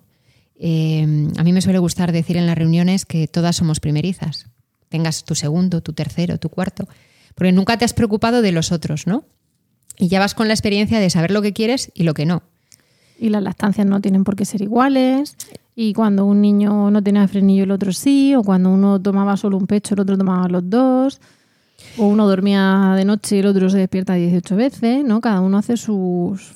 su- eres, eres nuevamente primeriza de madre de dos. Te preocupas de otras madre cosas. de tres. Lo que te ha salido rodado con el primero, pues con el segundo parece que no, o le das importancia a otros momentos. Y en mi caso, pues eran Silvana y Rocío eh, y Clara las que venían a Molina y fueron las del empujón, ¿no? Como te Bueno, dijeron a el- ti lo de el Malena. empujón que me También pero- con un periodo de reflexión, ¿no? Escaso. No, no, a, a mí No, sin no, reflexión no, ni no. nada. Pero es que, mira, lo que nos pasa a las voluntarias, Por no eso sé si... te lo digo, porque a mí Amparo no me sé- dijo, venga, vente el lunes. Y Sí. yo, ¿cómo? Pero no. Dice, A sí, me vente a la nave que tenemos asamblea, te nombran vocal y ya empiezas. Y yo, ¿pero cómo que me nombran vocal? ¿Esto qué es? Sí, sí, que tú has tenido muchas matitis y sabes de matitis. Venga, para A mí me lo hizo, eso mismo, me lo hizo Peligros y, y Encarna Pastor. Es como las novatadas universitarias o algo. De a mí me lo Sí. hizo y ella no sé quiere se lo Claro, hizo no, pero, un pero padrino mira, de- Encarna, Encarna y, y Peli lo hicieron muy bien porque lo hicieron de una, una transición que de repente me vi de, de voluntaria y digo, ¿cómo he llegado yo aquí? O sea, No lo he visto venir. Yo eso no supe hacerlo. Por ejemplo, con Verónica no, no fui capaz de hacerlo porque le pegué el empujón y la lancé de voluntaria sin que, sin que ella, pero ¿cómo voy a hacer eso? Digo, que sí, que estás preparada. Es que si nos ponemos a pensar en nosotras... eh, Sabemos que no somos sanitarias, pero, pero la pensamos- responsabilidad nos puede, ¿no? Claro, claro. A mí, a mí por ejemplo, en, en mi caso, mi acercamiento a lactando fue también a los dos meses y medio de que mi hijo hubiera nacido. Nació prematuro en junio. Eh, la última reunión, mi hijo estaba ingresado en la UCI, además estaba con un coma inducido, estaba muy grave. Y cuando le dieron el alta, me dijeron, tienes que darle leche materna, porque tu hijo lo va a necesitar más que nadie. Y yo dije, vale. Y- allá te las compongas. Allá te las compongas. Y, y lo único que me habían dicho, yo había perdido la leche y lo único que me habían dicho en neonatos, en UCI, bueno, en UCI no, en, neonatos, eh, eh, información sobre la lactancia, me dieron mi embudo individual y mi cablecito para enchufarme a las, bombas de extracción de leche que tenían ahí en el lactario y la única información que me dieron fue, toma, aquí tienes el, el embudo y el cable, tu embudo y tu cable, lávalo con agua caliente cada vez que termines. Los papás no pueden entrar al lactario. Eso fue la única información que me dieron, ¿no? Eso, y en el podcast que tenemos de Nacer antes de tiempo, Sí. creo que hemos tenido el placer de compartir alguna anécdota de los maravillosos profesionales que hay y de las petardadas que, han- que nos han dicho ahí. En un, ¿eh? en un cineo Las tomas maravilloso falsas, todo. que nos gustaría Sí. reco- to- recordarlo como toma falsa, más que como Sí, una pero dices, jolín, ¿qué daño pueden hacer? Que- Claro. Que, yo lo pensé con, con mi hijo, con mi tercer hijo, que, que- que estoy harta de dar teta y convencida de mi capacidad de dar teta, y vienes tú a cuestionarme y, y hace mella. O sea, porque parece que no, pero cuando además tienes el cortisol por las nubes el primer día que ves que ni te sale leche en- con el sacaleches. Que no, no a mí no me y salía. yo había estado 11 días dando pecho a mi hijo y el, el día 12 no sale leche. ¿Por qué? Porque estás hasta arriba de, de cortisol. Si te, te hacen eso, una que tiene el tercero y que es vocal de lactando, pues cuando llega una primeriza, apaga y vámonos. Dices tú, jolín, qué rabia. Por cosa. Pues eh, en el lactario había un par de madres que sus hijos llevaban ingresados dos o tres semanas, me enseñaron cómo utilizar todo eso y muy bien. Pero cuando me dieron el alta, yo en mi casa estaba como, ¿y ahora qué hago? ¿Y dónde acudo? Y cuando te dieron alta, sin tu hijo. Bueno, eh, es que antes cuando has dicho, dice, cuando sales del hospital con tu hijo en brazos, y yo pensando, ay, La que si yo lleva. hubiera salido del hospital con mi hijo en Claro, que, brazos. que, que es con Póntela, pero tú aparte con separación Claro. y con horarios. Porque Sí. ahora, No, bueno, en, ahora hay en, en Neo entrada- puedes entrar, pero sí, entonces no. Solo podía entrar media hora por la mañana, media hora por la tarde. Que por Y- nadie pase, nena. Vaya Ya. tela. Y bueno, en el lactario me pasaba la vida sacándome leche, cada vez me sacaba menos, porque bueno, por, por muchas cuestiones. El caso es que, que cuando me dieron el alta yo tenía ese miedo de, de- de decir, bueno, ¿cómo voy a saber si mi hijo respira bien si no tiene el medidor de saturación de oxígeno? ¿Cómo voy a saber su frecuencia cardíaca? Porque yo interpretaba a mi hijo en base a todos los paneles y a todas las cosas que había allí. Pero me tranquilicé porque digo, si le han dado el alta, es porque ya está bien. Lo que pasa es que era un mengajo, era súper pequeñito y pesaba muy poco. Y, y llamé a lactando al teléfono que me había dado la matrona y no, no me contestaba nadie. Y vi en la página web que en verano no habían reuniones. En, en ese momento no hacían reuniones. Y entonces yo dije, ¿y ahora qué hago? Y entonces un- mi amiga Nuria, que luego fue vocal de Lactando. eh, Hola, Nuria. Hola, Nuria. mi amiga Nuria me puso en contacto con Emilio, con un pediatra maravilloso de San Javier, que ahora Mm. ya está jubilado. Y Emilio, pues eso, lo que tú dices, tú fuiste a Yecla, fuiste a Madrid, pues a mí, con mi bebecito de 2 kilos 300, que las correas del, del, grupo cero de, del coche le, quedaban holgadas porque, era súper súper canijo, nos fuimos a su casa, que no estaba en Murcia, que estaba fuera, a 60 kilómetros, y allí que le hicimos un atraco a mano armada, estuvimos cuatro horas en su casa hasta que aprendí lo que tenía que hacer. Pero me faltaba el refuerzo del entorno social, me faltaban las mamás de lactando, me faltaba alguien que me dijera... Pero ves tú, eh, él- esa persona, junto con, con Nuria, ¿no? Con el, con el empuje de Nuria, esa persona hizo por ti Claro. el, el clic que, que tú necesitabas para ya seguir buscando, aguantar ese verano, ya buscar tribu. El verano fue durísimo. el Pero antes fue- de la claro. tribu, luego, o como mucha tribu que tengas, luego la que se va a su casa. Claro, claro. Bueno, yo me sacaba leche todos los días con mi hijo ingresado. Encontré también el apoyo de, de mi marido, que aunque mm, con el niño ingresado yo me ponía el despertador cada dos o tres horas y, y me, me levantaba a sacar, a sacar leche por la noche y él se levantaba y se sentaba a mi lado. Se quedaba dormido muchas veces, ¿no?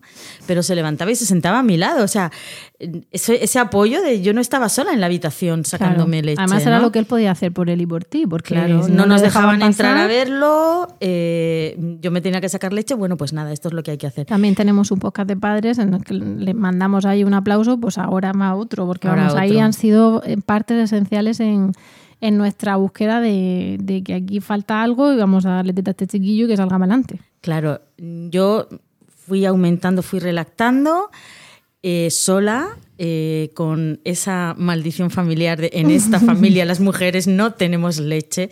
Tu abuela tuvo 11 amas de crías porque tu bisabuela no pudo amamantarle, la abuela no pudo darme a mí, yo nos pude dar a vosotras y mira a tus hermanas que no han podido darle ni siquiera a tus dolor y no primas. leche. Sí, era una maldición, ¿no? Y además, mm, desde 1911 mm, Pero rompiste el hechizo.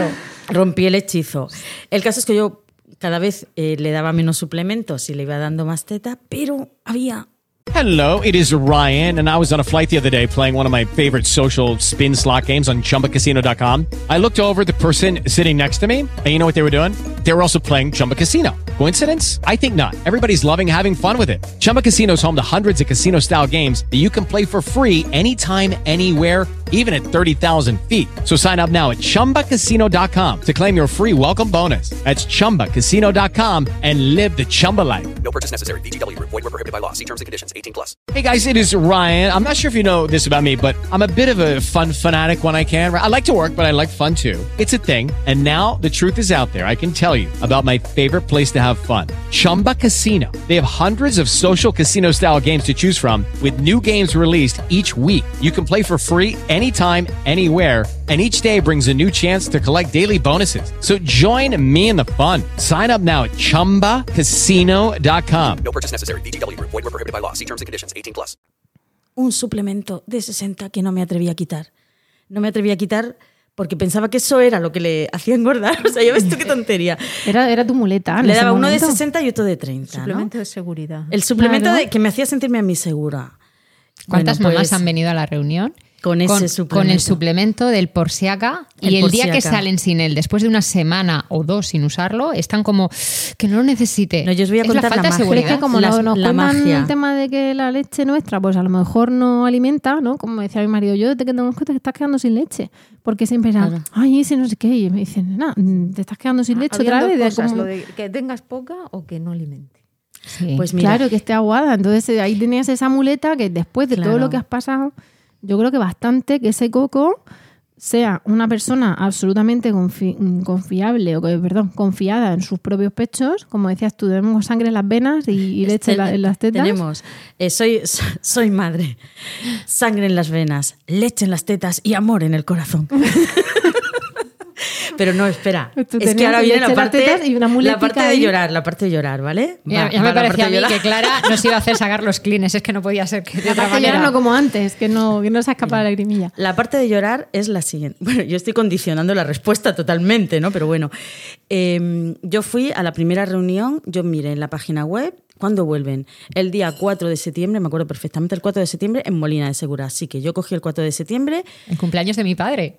fíjate, y me fui para Molina de Segura y ahí estaban Encarna y Peli. Y entonces vi un montón de madres con bebés de cinco meses, con bebés de un año, bebé de un año y medio que lactaba, otra que, se- que estaba ahí con el... Y, ve- y- y yo nunca había visto salir la leche de mi pecho, nunca lo había visto, porque yo no tenía reflejo de eyección fuerte. Y entonces yo nunca lo había visto y yo, bueno, pues el niño iba engordando muy despacito y tal, y como estaba tan enfermo, pues yo siempre tenía muchas dudas. Y entonces las madres contaron, es que me duerme mucho, otra es que me duerme Eso es poco, lo que vas a contar. otra tal. Y entonces yo me quedé ahí callada porque, bueno, yo, yo principalmente yo era muy feliz porque mi hijo estaba vivo. Entonces, o sea, esa- llegaba un momento en que si tenía que seguir dándole suplementos me daba igual, pero mi hijo estaba vivo, ¿no? Entonces yo decía, ah, mira, pobre madre, tal.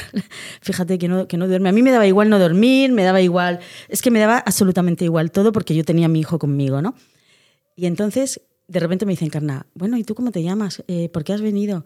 Y entonces yo dije, me llamo Clara, mi hijo nació en junio y entonces nació prematuro y tuvo una hematorasa tensión y le indujeron un coma y no sé qué y no sé cuánto y tal. Y entonces ahora eh, por teléfono hablé con un pediatra y he ido relactando. Yo en mi casa he visto unos vídeos en internet, me he leído el libro de Carlos González, todo eso sola, ¿no?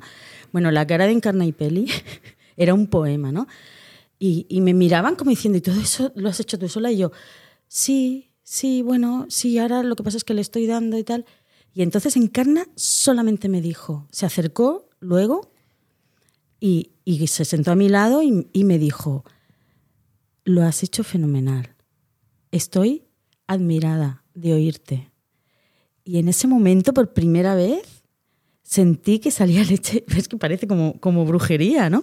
Sentí que salía leche de mi pecho y entonces fui a poner al niño y por primera vez salió, salió pecho y era oxitocina. Era el reflejo de eyección. Yo tenía tanta, tanto estrés, tantas dudas, tantos miedos que, que, que no, que no me terminaba de sentirme segura. Y fue solo dos frases de encarna. Joder, y eso fue como magia. Y entonces salí y quité el suplemento de golpe. Y mi hijo siguió engordando y le he dado teta seis años. Fíjate. Y, y- y fue, y luego la transición que hablábamos era eh, cuando yo ya llevaba ahí un año, estaba yendo todos los, todos los meses a la reunión de Molina, que entonces era solamente una reunión, llegó una madre de prematuro. Y entonces Encarna me dijo, ayúdale tú. Y luego llegó otra madre que estaba relactando, que yo también lo había hecho, y Peli me decía, ayúdale tú. Entonces buscaban casos semejantes a- al que yo había pasado y además que lo mío había sido muy duro y muy complicado. Y claro, al principio te aproximas a mujeres que han pasado por lo mismo que, que tú, con lo, con lo cual la empatía es total. Yo lloraba con ellas, ¿eh? Luego ya aprendí a, a- a separarme un poco, ¿no? Porque si no terminaba llorando con todas las madres. Pero, y entonces yo dije, yo tengo que devolver todo esto a, a, a lactando, o sea, porque eh, hace poco una, una matrona hizo un trabajo, querían hacer un vídeo, no sé si os acordáis que nos pidieron vídeos de nuestra experiencia con los grupos de apoyo, ¿no? Mm. Y entonces me- le dije a mi hijo que me grabara uno. Le digo, grábame que lo tengo que mandar a una matrona que quieren hacer un vídeo promocional de los grupos de apoyo. Y entonces me grabó mi hijo y, de re- y mi hijo entonces tenía 10 años. Me dice, mamá, ¿puedo grabar yo uno, digo, ¿qué dice? Diciendo que. Diciendo cosas de la lactancia. Él tomó seis años, ¿no? Y digo, vale, y si lo quiero usar, que lo use. Entonces le grabé yo un vídeo y, y entonces dijo, mi madre eh, tuvo problemas para darme teta y otras madres que ya sabían le enseñaron. Ahora ella ayuda a otras madres. Y yo creo que, que, si, que si yo no hubiera tomado tanta teta, no sería como soy ahora. Y es cierto, o sea, si yo no hubiera dado pecho a mis hijos, no sería como soy ahora. Es que me cambió totalmente la relación no solo con mi hijo, sino con el mundo. No sé si os ha pasado eso a vosotras. Mi, mi forma de ver el mundo. En cuanto podamos hablar, te lo contamos. Es que, a ver, eh, lo, que, lo que has contado, ¿no? Cuando eh, te ves en un grupo, en una situación que parece que la tuya se queda pequeña con la que hay al lado, ¿no? Cuando viene una madre que, que lo ha hecho todo, a mí a veces como vocal me he quedado como diciendo, ¿qué espera que yo le diga? Pero si, si lo ha hecho todo, se tiene que quitar la capa y dormir. Pero Si es que lo único que tiene que hacer es descansar. O decirle lo has hecho bien, lo, estás haciendo bien, sigue así, va esto va a pasar, porque sabes que va a pasar, que va a mejorar.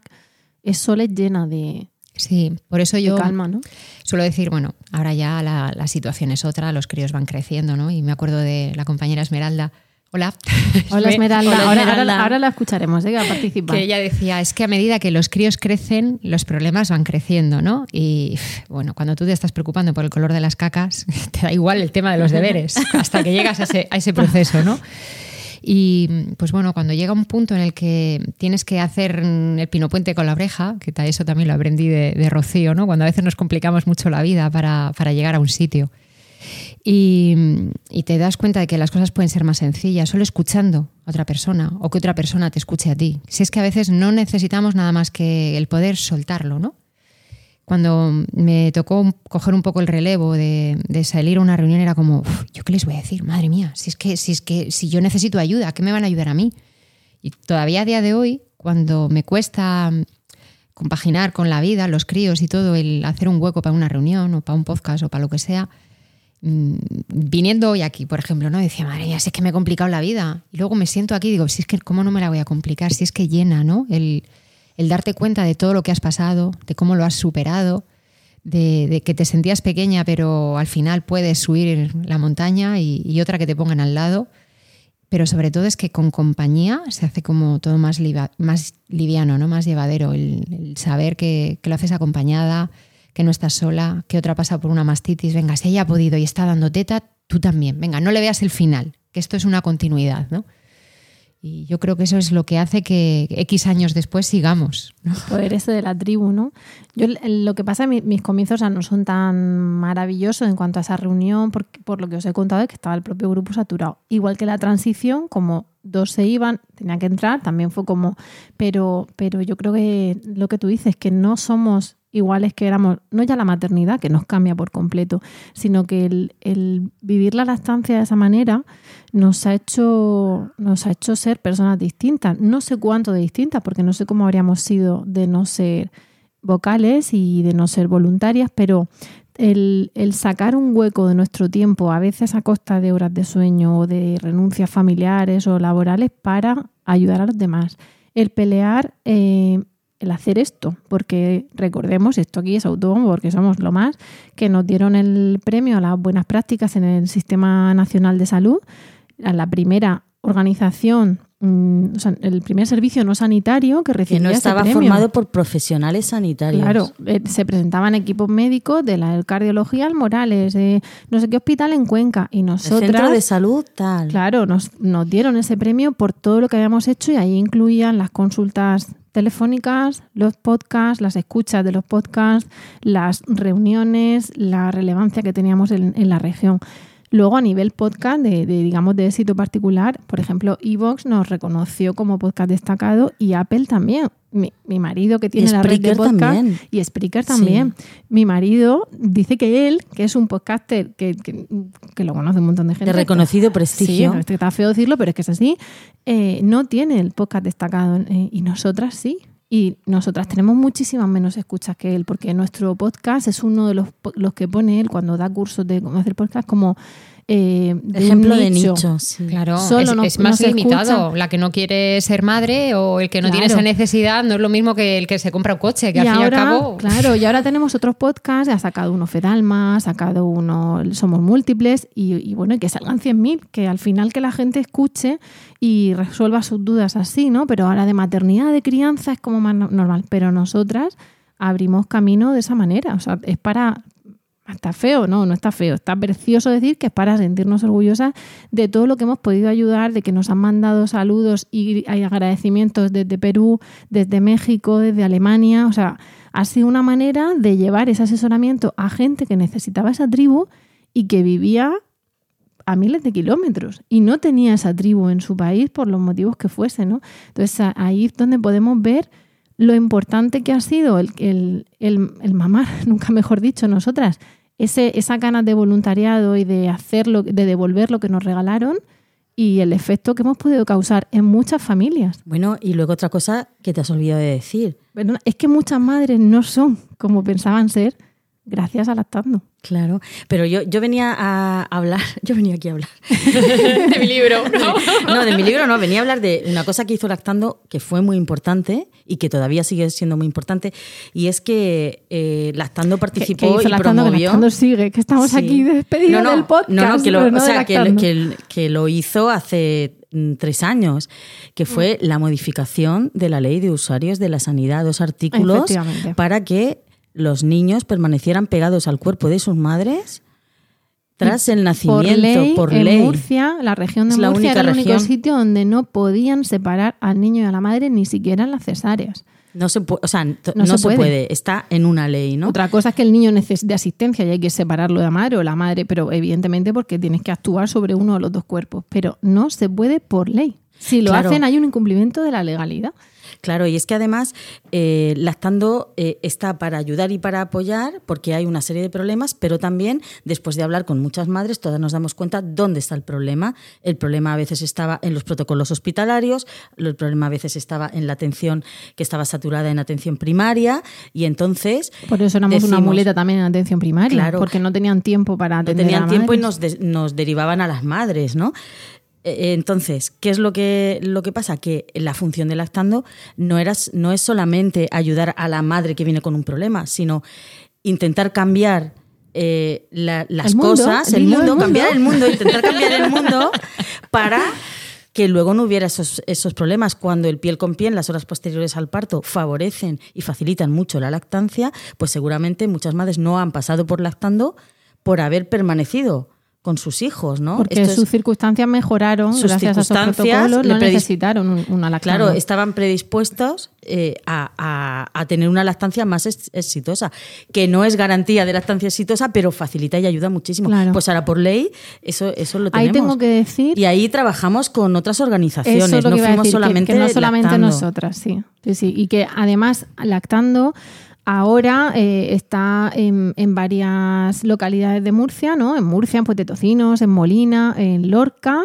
y en San. Javier y en la Alberca, ¿no? Si no me equivoco. En San Javier ya no, Perdón, San San Javier Javier, de en madre madre, Cartagena. sí. Pero claro, antes lactancia de madre a madre también era lactando. Y bueno, pues por cuestiones tuvieron que ponerse otro nombre, pero éramos lo mismo. Y, y esa lucha por cambiar el mundo nos consta que, bueno, primero la, la hicimos también con ellas y ellas también son autoras de, de su, o sea, también tienen ese mérito y luego nos consta que lo siguen haciendo, con lo cual, Sí, sí. igual que estamos aquí saludando a Rocío Martín Gil. Bueno, si me pongo a mencionar, No- no, quiero no, porque además... aburrimos, Y porque aburrimos. además si se te olvida alguien, Ay, calla. aunque sea un A despiste, todas ¿no? las compañeras, a pero todas las sí que es verdad que vocales. la que te dice te pasa esto o la que te dice tranquila lo estás haciendo bien, esa persona es tu ángel de la guarda que en ese Sí. momento hace fluir la leche. En mi caso fue Entonces, así. yo con Rocío, Martín Gil y Malena fueron las que me decían, tú tienes esto, que luego había que matizar, pero te, te encaminan, ¿no? Y, y nos pasa seguro que nuestras compañeras de lactando, de lactancia madre a madre con todas sus sedes también, y, y les queremos mandar un saludo desde aquí, muy afectuoso. Yo es que ahora que nombráis a. Sí, a ti te hemos cortado, yo no sé si habías terminado y, y además tenemos Bueno. que poner una cosa, si queréis coger aire, os pongo una grabación. Bueno, tú no, habla, habla, que te, te he vuelto a cortar. Pues es que estamos hablando de, de las compañeras, de lo de antes, y a mí me gustaría destacar que Bueno, hemos puesto en relevancia eh, las que nos va mal y vamos adaptando porque hay un problema, ¿no? Pero en estos casi 10 años que llevo yo con reuniones, cuando he querido acercarme a gente para mm, que nos acompañaran, o como hacía Clara de acompañar a otra madre y decirle, venga, a esta le ayudas tú, ¿no? Había gente que me decía, pero ¿yo cómo voy a ayudar si no he tenido ningún problema? With Lucky Land you can get lucky just about anywhere. This is your captain speaking. Uh, we've got clear runway and the weather's fine, but we're just going to circle up here a while and uh, get lucky. No, no, nothing like that. It's just these cash prizes add up quick. So I suggest you sit back, keep your tray table upright, and start getting lucky. Play for free at LuckyLandSlots.com. Are you feeling lucky? No purchase necessary. Void where prohibited by law. 18 plus terms and conditions apply. See website for details.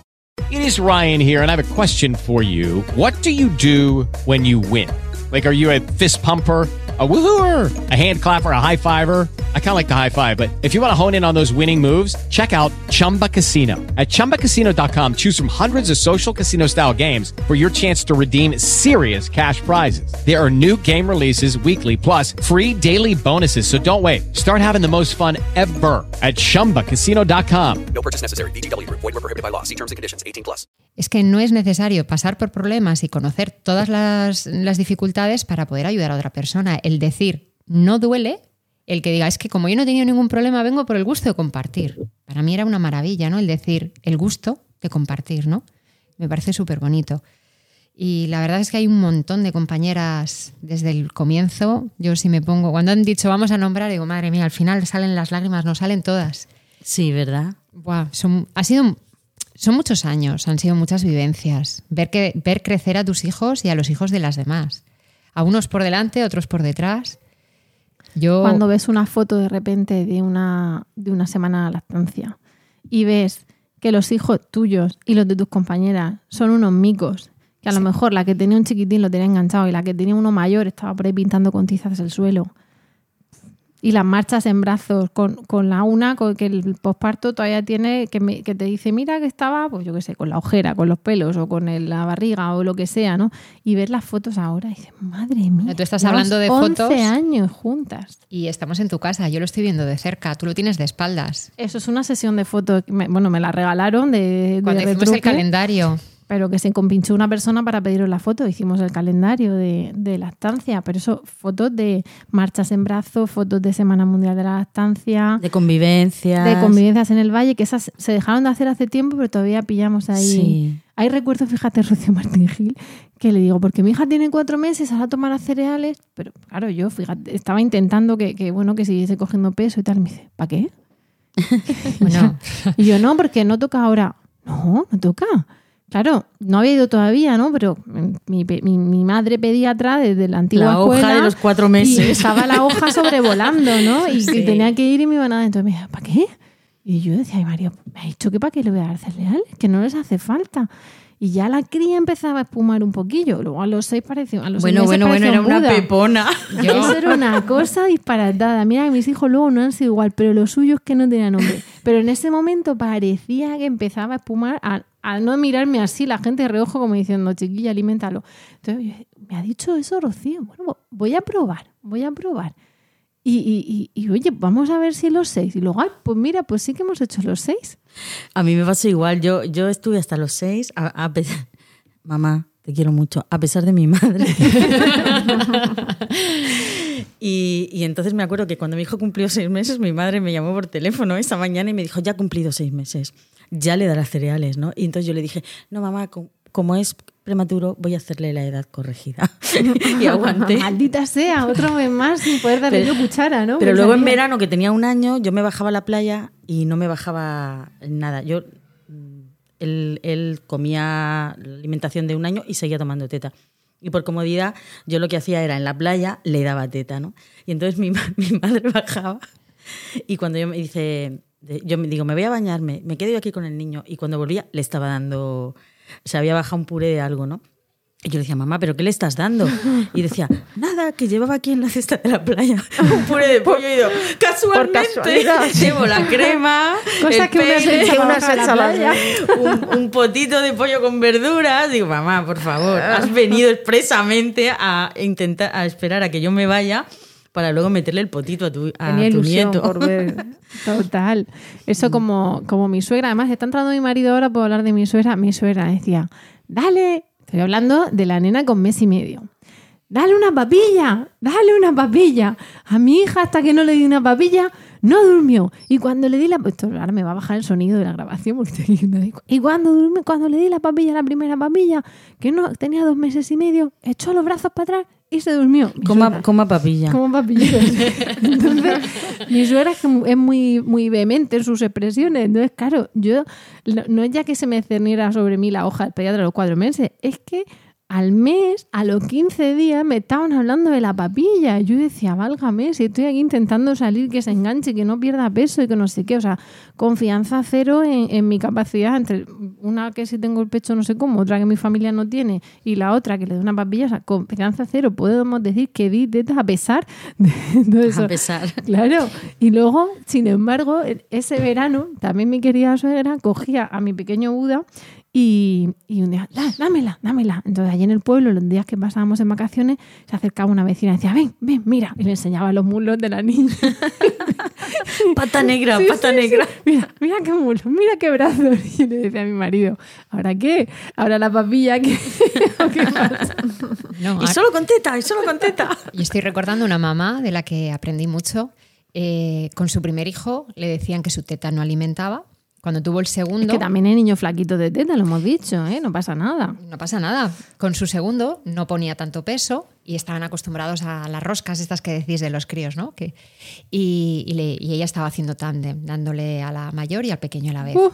Entonces pasaron de decirle, eh, no alimenta, es que le está quitando el alimento a la mayor, a quítale eso, que tu leche es condensada de las roscas que tenía el crío en, en poquito tiempo, ¿no? O sea, Hay manera de atinar.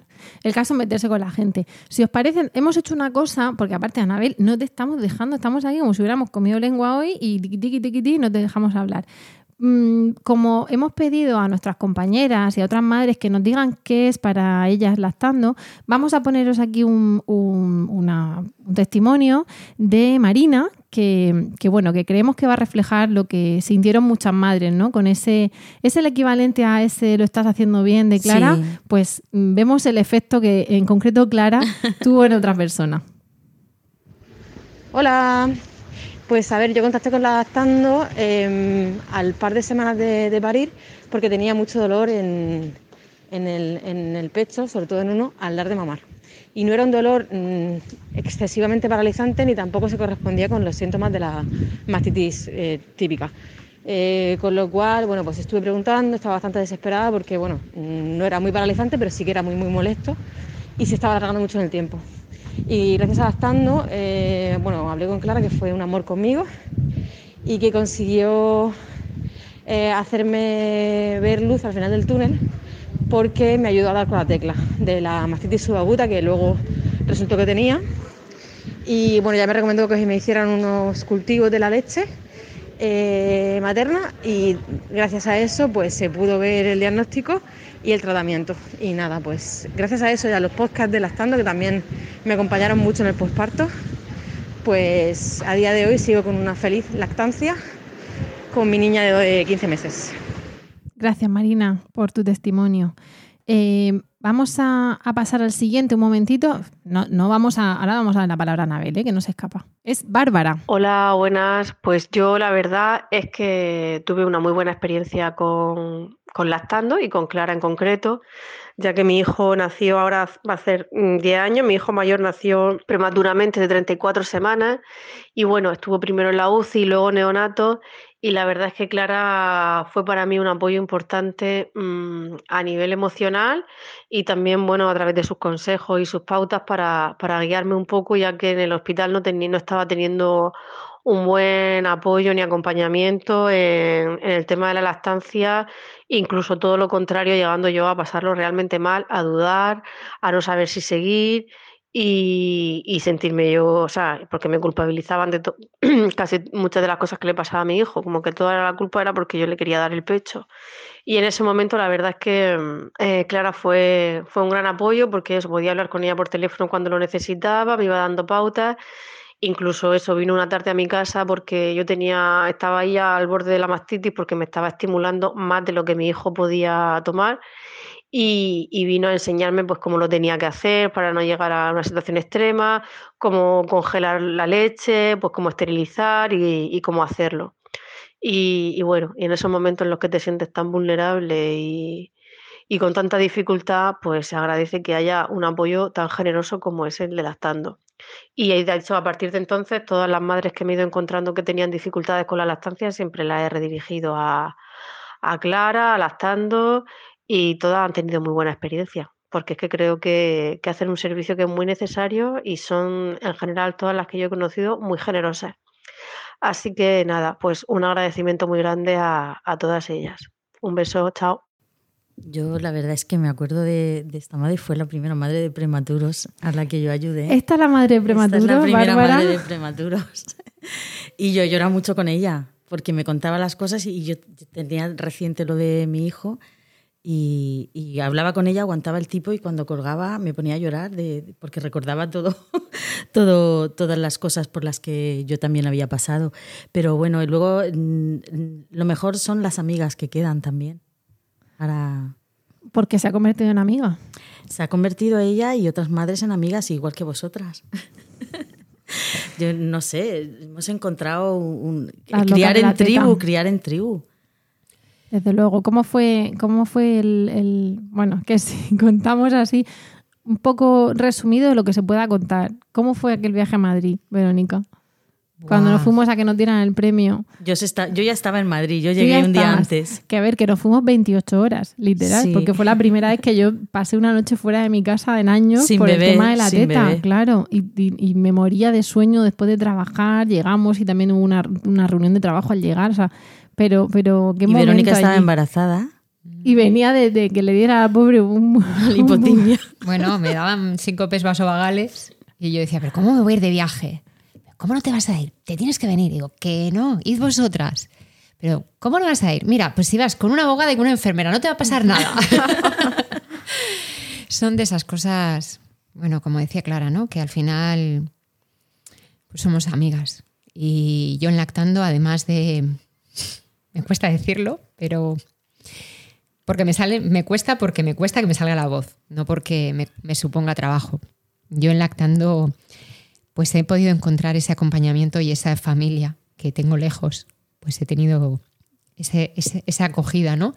De ver cómo llega el cumpleaños de mi hija y, y me apetece volver a compartir ese, ese renacer, ese recuerdo de, de ver a cómo van creciendo los hijos de las de al lado y, ay, madre mía, y contándonos anécdotas y... No sé si es que ya me voy, va siendo la edad o, o qué, pero esto es como cuando de, de pequeña mi madre se cruzaba con una vecina bastante más mayor que decía, uy, cómo crecen, madre mía, en casa ajena esto va más rápido. Pues Ahora yo- lo decimos nosotras. yo empiezo a ser consciente de lo rápido que pasa el tiempo cuando después de unos días invernos o unos meses o, o más después de esta Con época. pandemias. Claro, eso ha complicado más, ¿no? Ver cómo pasamos de, de quedar con la hija pequeña, de la edad de mi pequeña, ahora ya es grande, ya ha hecho la comunión, ya, ya tiene otros dos hermanos, cómo vamos creciendo, ¿no? Y entonces, pues bueno, al final me emociono porque no deja de ser emotivo y el- ese acompañamiento, ¿no? Vas mm, a una reunión para intentar encontrar ayuda o, información para seguir otra semana más o otro mes más. Y al final resulta que te sientes a gusto y quieres repetir y, cuando llega una fecha importante pues te apetece compartirla con ellas. Entonces, para mí eso es lactando. Claro, es, es lo que tú dices de, de- Es la frase de la abuela. Madre mía, si a ti te he cambiado yo los pañales. Yo a veces lo pienso ahora. Veo a los hijos de, de compañeras de lactando con las que los primeros meses y los primeros años eh, está- nos veíamos todas las- ¿no? con los carritos que damos y tal. Y, y bueno, en el caso de algunos, dices, madre mía, si a este le he dado yo teta.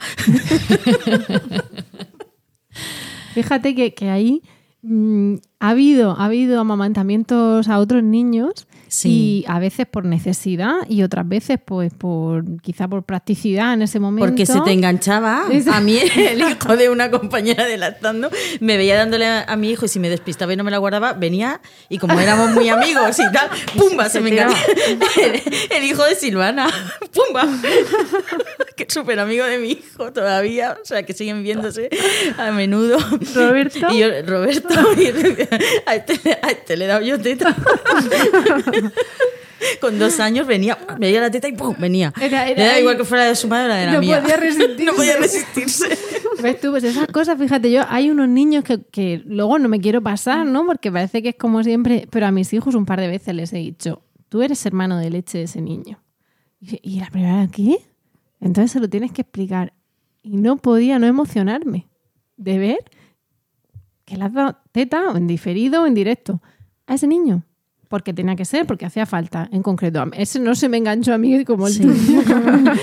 Pero dices, es que sois hermanos de leche. Luego esos niños no, no se conocen, no se acuerdan uno del otro porque no se han tratado. Si se tratan ahora, pues se ven, no digo que no. Pero el concepto que era tan de la guerra y vuelve a estar a veces, es que qué hermosura. Claro, claro, pero es que además yo, en el caso de otra amiga, ella por, por cuestiones no pudo darle durante tres días a, durante dos días a su hija, que tenía muy poquitos meses, tenía tres meses, y en- entonces el padre me la traía a casa y yo le daba. ¿No te encantaría tener 100 dólares extra en tu bolsillo? Haz que un experto bilingüe de TurboTax declare tus impuestos para el 31 de marzo y obtén 100 dólares de vuelta al instante. Porque no importa cuáles hayan sido tus logros del año pasado, TurboTax hace que cuenten. Obtén 100 dólares de vuelta y tus impuestos con 100% de precisión. Solo con Intuit TurboTax. Debes declarar para el 31 de marzo. Crédito solo aplicable al costo de la presentación federal con TurboTax Full Service. Oferta sujeta a cambios o cancelación en cualquier momento. Yo le daba, el tiempo que la madre no pudo, yo, yo le daba. Y, y se lo conté a mi hija, que tiene la misma edad. Esto Y- después del COVID puede sonar un poco, Sí. o sea, ahora que, que cuesta hasta, hasta acercarnos y darnos Pero un abrazo, el- pero... el- hermanas, burbuja, mira, hermanas- acá- no, no éramos de grupo hacer- burbuja, éramos grupo burbuja. Acabamos de hacer una burbuja por el artículo 21. Y entonces le dijimos, no, es que, es que tú, y no voy a decir el nombre, porque si, por si la madre no quiere que se sepa, que yo creo que no tiene ningún problema. eh, Yo he dicho el de Silvana, pero ya hermanas hablado de, leche. sus hijos en otros podcasts Sí, y, y le sí. mandamos un mensaje y ahora la vamos a escuchar.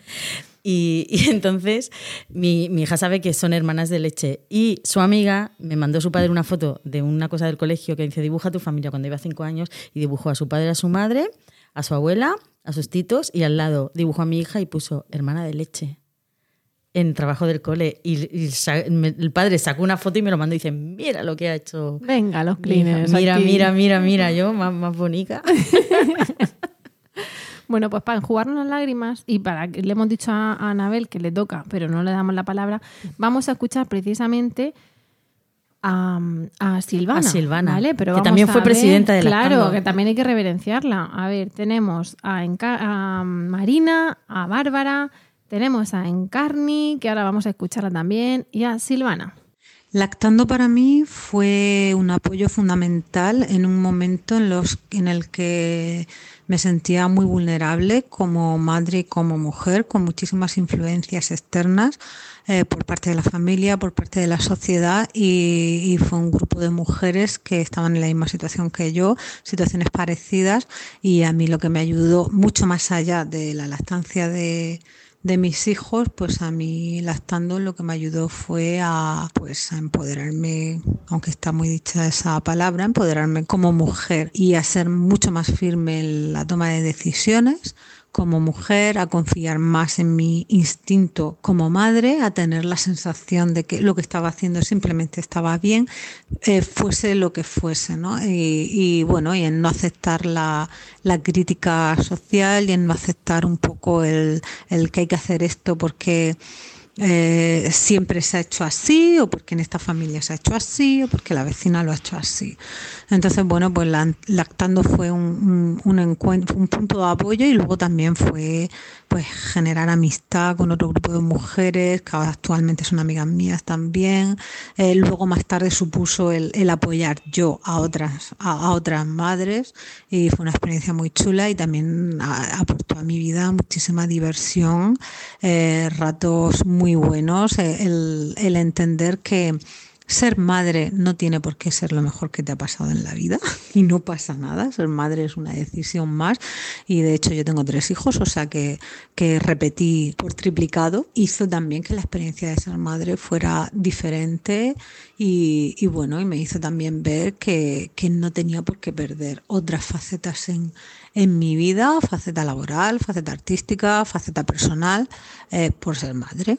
Entonces, em, bueno, pues fue en su momento una experiencia muy positiva y, em, y muy determinante en lo que actualmente soy. Así que muchísimas gracias. Qué maravilla. Bueno, Silvana, o sea, ejemplo de mujer fuerte. Sí. Poderosa. Yo la conocí cuando había tenido a su mayor, a Silvana. Eh, me marcó lo, cómo ella contaba el parir, el no parir, el Sí. que te induzcan, el que no te induzcan, que eso ya lo tendrá que contar ella, no yo. Pero de esto que dices, wow. O sea, ole tú. Chapó. Total, total. Gracias, Silvana, que además fuiste una presidenta potente, que trabajaste para todas, que trabajaste para, para darle más brillo a Lactando. Y hablo aquí delante de dos presidentas que no digo que no lo fueran, ¿eh? porque tela la potencia que hay aquí en la mesa. Pero qué tremenda Silvana. Un besazo. Anabel, ¿tú qué? Que no te ¿Qué os dejamos cuento? hablar. Pues bueno, como habéis contado algunas experiencias, yo me incorporé, podría decir más recientemente, pero ya, ya casi hace cinco, casi cinco años. Eh, me llama pues la atención la- los testimonios que estamos escuchando, pues eh, el denominador común siempre es el, el continuar esa cadena casi de forma natural, casi sin darnos cuenta, el, el pasar de, de ser ayudadas a, a ayudar. Y a mí también me pasó un, pues un poco igual, sin darme cuenta.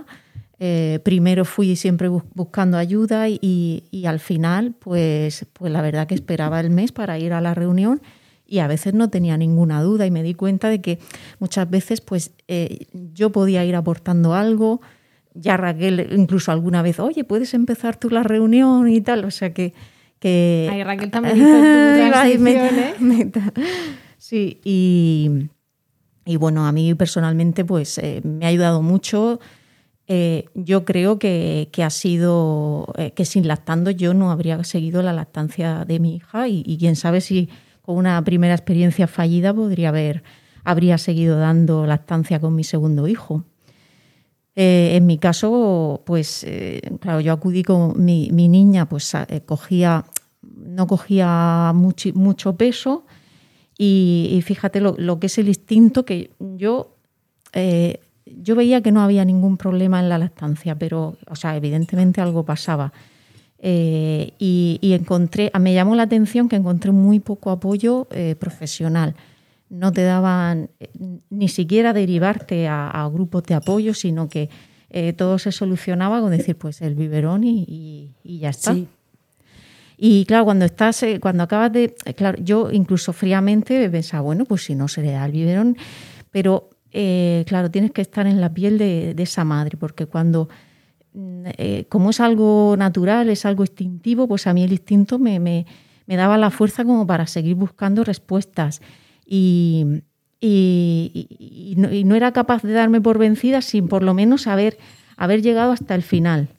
Y después de empecé con suplementos, la niña pues seguía igual, hasta que ya se descubrió pues el, eh, la sorpresa que era la alergia a proteína de la leche de vaca. Pero fíjate que tu, instinto, que, no tenemos por qué ser madres perfectas, siempre que parece que es que se nos exige, ¿no? Que, ese instinto no- nos libraría de cualquier historia, y no, y hay accidentes y hay, meteduras de pata, ¿no? Pero a veces hay algo ahí que te dice, y fíjate que tú eras primeriza y no tenías por qué saber ni siquiera, ¿no? De, de por ahí, ni eras médico, y, y había algo ahí que te decía, esto... Claro, aquí hay algo. Yo, yo busqué mm, respuestas eh, en todo. Eh, aprovechaba el tiempo que estaba dando el pecho para, para, mm, para escuchar conferencias de Carlos González. Bueno, me compré el libro para leer eh, pues, eh, blogs de, pues, de Alba Padro, etcétera. O sea, y fui pasando y puede ser esto, puede ser esto. La verdad que me costó, me costó dar con ello hasta que, hasta que mi hija, al incorporarme yo a trabajar y darle más suplemento, porque tengo que decir que yo con el sacaleche estuve, siempre he tenido una- un poco de relación amor-odio, de no poder sacarme mucha leche. He utilizado toda- también todo tipo de, de- de artilugios, la pezonera, el relactador, todo, todo. Qué batalla, qué batalla. Eh, entonces, claro, ahí dio la cara de una forma aguda, con- eh, se puso pues mal del estómago y, y entonces en principio pensaban que era una gastroenteritis. Y en la risaca me dijeron, toma, toma también pecho, sí, pues pues ya no le des nada de fórmula. Y entonces se le quité los suplementos pues, pues de golpe. Y ya a partir de ahí, pues eh, sí que viendo que no era un- un virus o era algo puntual, pues ya dieron con... Y el cambio fue espectacular. El cambio fue espectacular. Y, luego con mi segundo hijo, la verdad que he tenido un poco la, suerte, la, vida un poco me ha, compensado porque he tenido una lactancia muy buena. Lactancia además en tándem, esto después de que, alguno, de que algunos me hayan dicho que no tenía leche o que, o que era de mala calidad, etcétera. Eh, y bueno, entonces, pues para mí ha sido la experiencia con la lactancia pues, pues muy bonita porque ha sido ese vínculo, ¿no? Madre-hijo. Y, y para mí ha sido algo natural, ¿no? Había quien a lo mejor decía, bueno, eso pues lo vives como una, es una experiencia que tú quieres tener. Digo, no, es que es una cosa como intrínseca. Es, Es algo intrínseco. La mí. llamada de la naturaleza. un Claro, poco, ¿no? entonces, eh, y bueno, pues, pues eso y lo que he dicho antes, pues ya eh, al final un- un- de una forma natural y un poco eh, te sale de dentro, ¿no? Un tema de, de justicia moral, te, te ves en la en el deseo, no, que- no quiero decir obligación, sería más bien en el deseo, de Deseo. ayudar a, de ayudar a otras madres. Yo siempre digo que la solidaridad genera solidaridad, ¿no? Y, y no, no sé, también creo que cuando estamos lactando estamos llenas de amor para nuestros hijos y en general para, para, para el entorno más cercano. No sé, yo, yo, yo me sentía muy bien y con muchas ganas de, de que todo el mundo disfrutara eh, tanto como yo estaba disfrutando, ¿no? Y, y- y para eso lo mejor es ayudar. Y fíjate que coincide que a ti te decían no tenías leche, a Rocío le decían no tenías leche, a ti te lo decían también, Verónica, a mí también me lo decían, y casi todas las madres con las que hemos hablado a lo largo de todos estos años, eh, en algún momento se lo han dicho, lo sorprendente es que la humanidad no se haya extinguido, ¿no? Antes de que se inventaran los biberones. Es una epidemia mundial, ¿no? Yo creo que cuando vas a tener un bebé ya, ya vas un poco como decir, bueno, voy a ver si tengo o no tengo. Parece que es una cosa, una Aleatoria. cosa, sí, como ¿Cuántas madres reservada a, unas pocas, a unas No pocas sé si personas. podré, cuando van las embarazadas, no sé si podré darle, no sé si tendré buenas, leche. estoy embarazada no sé cuántas semanas y he venido aquí porque, bueno, en principio, pues si puedo, le daré pecho. Yo era de esas. y yo no sabía si iba a poder o no iba a poder. Hasta Yo creo que, esa frase la llevábamos por delante, la de, Claro, y- bueno, si puedo lo haré, lo voy a intentar. Yo hasta que pueda, hasta que pueda le Claro. Daré. Ay, fíjate, te lo acepto más por el rollo de la incorporación al trabajo y Sí. tal. Pero sí que es verdad lo de si puedo. Entonces ¿Cómo esa, que madre tiene que aceptas? decir, ¿cómo no vas a poder? no, que- Gracias. Tolero que digas eso. Gracias, Rocío. ¿no? Que, que es verdad que lo de hasta que pueda, eso sí, Sí. que es más rollo, ¿no? Porque es verdad que hay profesiones donde si te incorporas. eh, No, me- pero normalmente te lo dicen como con dudas de si serán capaces. ¿eh? Claro, claro. O sea, lo de la incorporación al, al trabajo puede que alguna lo piense, pero... A ver, yo en mi ignorancia suprema decía, a ver, yo quiero dar pecho porque quiero dar pecho. ¿Cuánto? Pues voy a ver. Que aparte en, las- en esas reuniones era, hola, soy fulanita, este lleva tomando pecho tres años y nueve meses. y yo, porque claro, yo estaba en plan, socorro, la mía Y- tiene un mes y Y medio. no, y no, me y no te peso, imaginas ¿no? que vayas a llegar tú hasta... Claro, y la siguiente, y yo soy menganita, yo llevo cinco años y tres meses y en tándem, y yo decía, valga, valga a mí, Virgen del Amor Hermoso. Pero, madre del Amor Hermoso. Pero bueno, el, el- la cosa yo decía, bueno, voy a ver, mm, tres meses en principio, porque tres meses era la baja maternal antes, tres meses, ¿no? No sé si a ella se le pueden dar frutas o zumos, antes a mí me vendieron los zumos y las frutas a los tres meses. Los- frutas o zumos, si no... o él ya si le ha pasado los anticuerpos, como si ya estuvieran puedo. ya hay, que redirigir a los que nos estén escuchando al de los falsos mitos. Claro, no, a mí me ha bueno, dicho una, tenemos una un madre recopilatorio. que dice, bueno, le di los calostros, que es lo importante. Bueno, pues sí, no te digo yo que no. Pero es en ese caso concreto, para mis adentros pensé, podías haber apretado un poquito, pero evidentemente eso jamás le irá a la madre. Bueno, eh, yo decía, tres meses. Oye, si puedo tres, iría a cuatro, porque cuatro ya la baja maternal y ahí se le pueden dar los cereales y tal. Y si puedo cuatro, pues entonces serán seis. Y cuando hice cuatro meses de lactancia, mi marido buscó, que entonces eso era súper raro, de una asociación de apoyo a la lactancia vasca que se llamaba Izan Leike, una- vendían unos, unos broches, de hecho con pasta fimo, de una muñeca dando teta y se llamaban hadas de lactancia. Y me regaló una hada de lactancia. Joder, tú, Emilio. Qué maravilla. Bueno, yo no sé si eh, os ha pasado. A mí, mi hija, yo la he visto dándole pecho a los muñecos. Bueno. Y, y yo le he dado pecho al pato Donald, a, al Yo a los Playmobil, a dinosaurios. Me, me los, ten- me los traía. dinosaurios y coches. Sí, sí, dice, toma, dale, dale al pato Donald, a, a- a Mickey Mouse. Bueno, tengo que deciros que mi hija, que no tomó pecho, la segunda, juega, a- jugaba cuando era más pequeña a darle teta a sus muñecos. Porque eso está interiorizado, claro. Claro, ella veía que yo le daba al hermano y luego ella se me juntaba y me decía, quiero teta. Y entonces me levantaba la, la camiseta y se ponía como si estuviera tomando, aunque ella no tomaba, ¿no? O sea, me refiero que ella no se alimentaba, pero todo lo demás que tiene la teta, Claro. pero me hacía gracia, ¿no? Porque jugaba a darles biberón y a veces a darles teta. Digo, mira, alimentación mixta. Claro. Aquí somos... Pues pero con, con respecto a lo que a lo que estabais, lo que estábamos hablando de no sé si podré en las embarazadas que vienen con dudas, yo aprendí mucho de Rocío Martín en sus charlas y, y se lo digo, o sea, el- lo digo a mi manera, lo adapto porque ella eh, hablaba, como ella es sanitaria, ella hablaba en términos un poquito más técnicos, ¿no? Pero cuando yo voy a dar las charlas eh, que me llaman la matrona de los centros de salud de mi barrio, siempre les digo a las embarazadas que, que no duden de su capacidad de dar pecho, que ellas que han sido capaces de gestar un ser vivo en su interior y les han seguido funcionando el corazón, los riñones, que luego te duele un poco la espalda, que luego mm, en los últimos meses vas haciéndote pipí por los rincones y tal, pero si te han funcionado todos los órganos, ¿qué te hace pensar que un órgano que es el pecho, ese, específicamente ese y sin ningún tipo de diagnóstico previo, no te va a funcionar? ¿no? Eso yo creo que nos lo ha inculcado a todas. A, a Rocío todas, la saludamos Rocío, desde aquí. Rocío, eso, Porque eso lo hemos dicho He después. aprendido muchas cosas de ella, pero esta, e- esto, de verdad, mm, yo creo que empodera muchísimo a, Yo- a las embarazadas yo cuando se lo digo en las charlas. eh, esa frase también la aprendí de ella. Y Sí. recuerdo en el décimo aniversario de Lactando, eh, Álvaro, mi hijo mayor, llevaba unos días que no quería teta y, y en un rato era como, Rocío, perdona, que te quiero preguntar.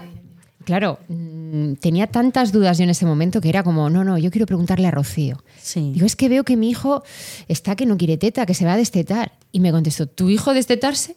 Con lo que le ha costado y, el- y- y lo a gusto que está. Me contestó de tal manera. Yo me quedé con una cara de idiota. Y después vino otra compañera y me mira así y me dice, digo, es que mira lo que me ha dicho. Me dice, pues anda, que, que no se destetan de la noche a la mañana, que esto no es dejo de tomar y desaparece. Y, y yo en ese momento era como, que no me ha escuchado, que no me ha hecho caso.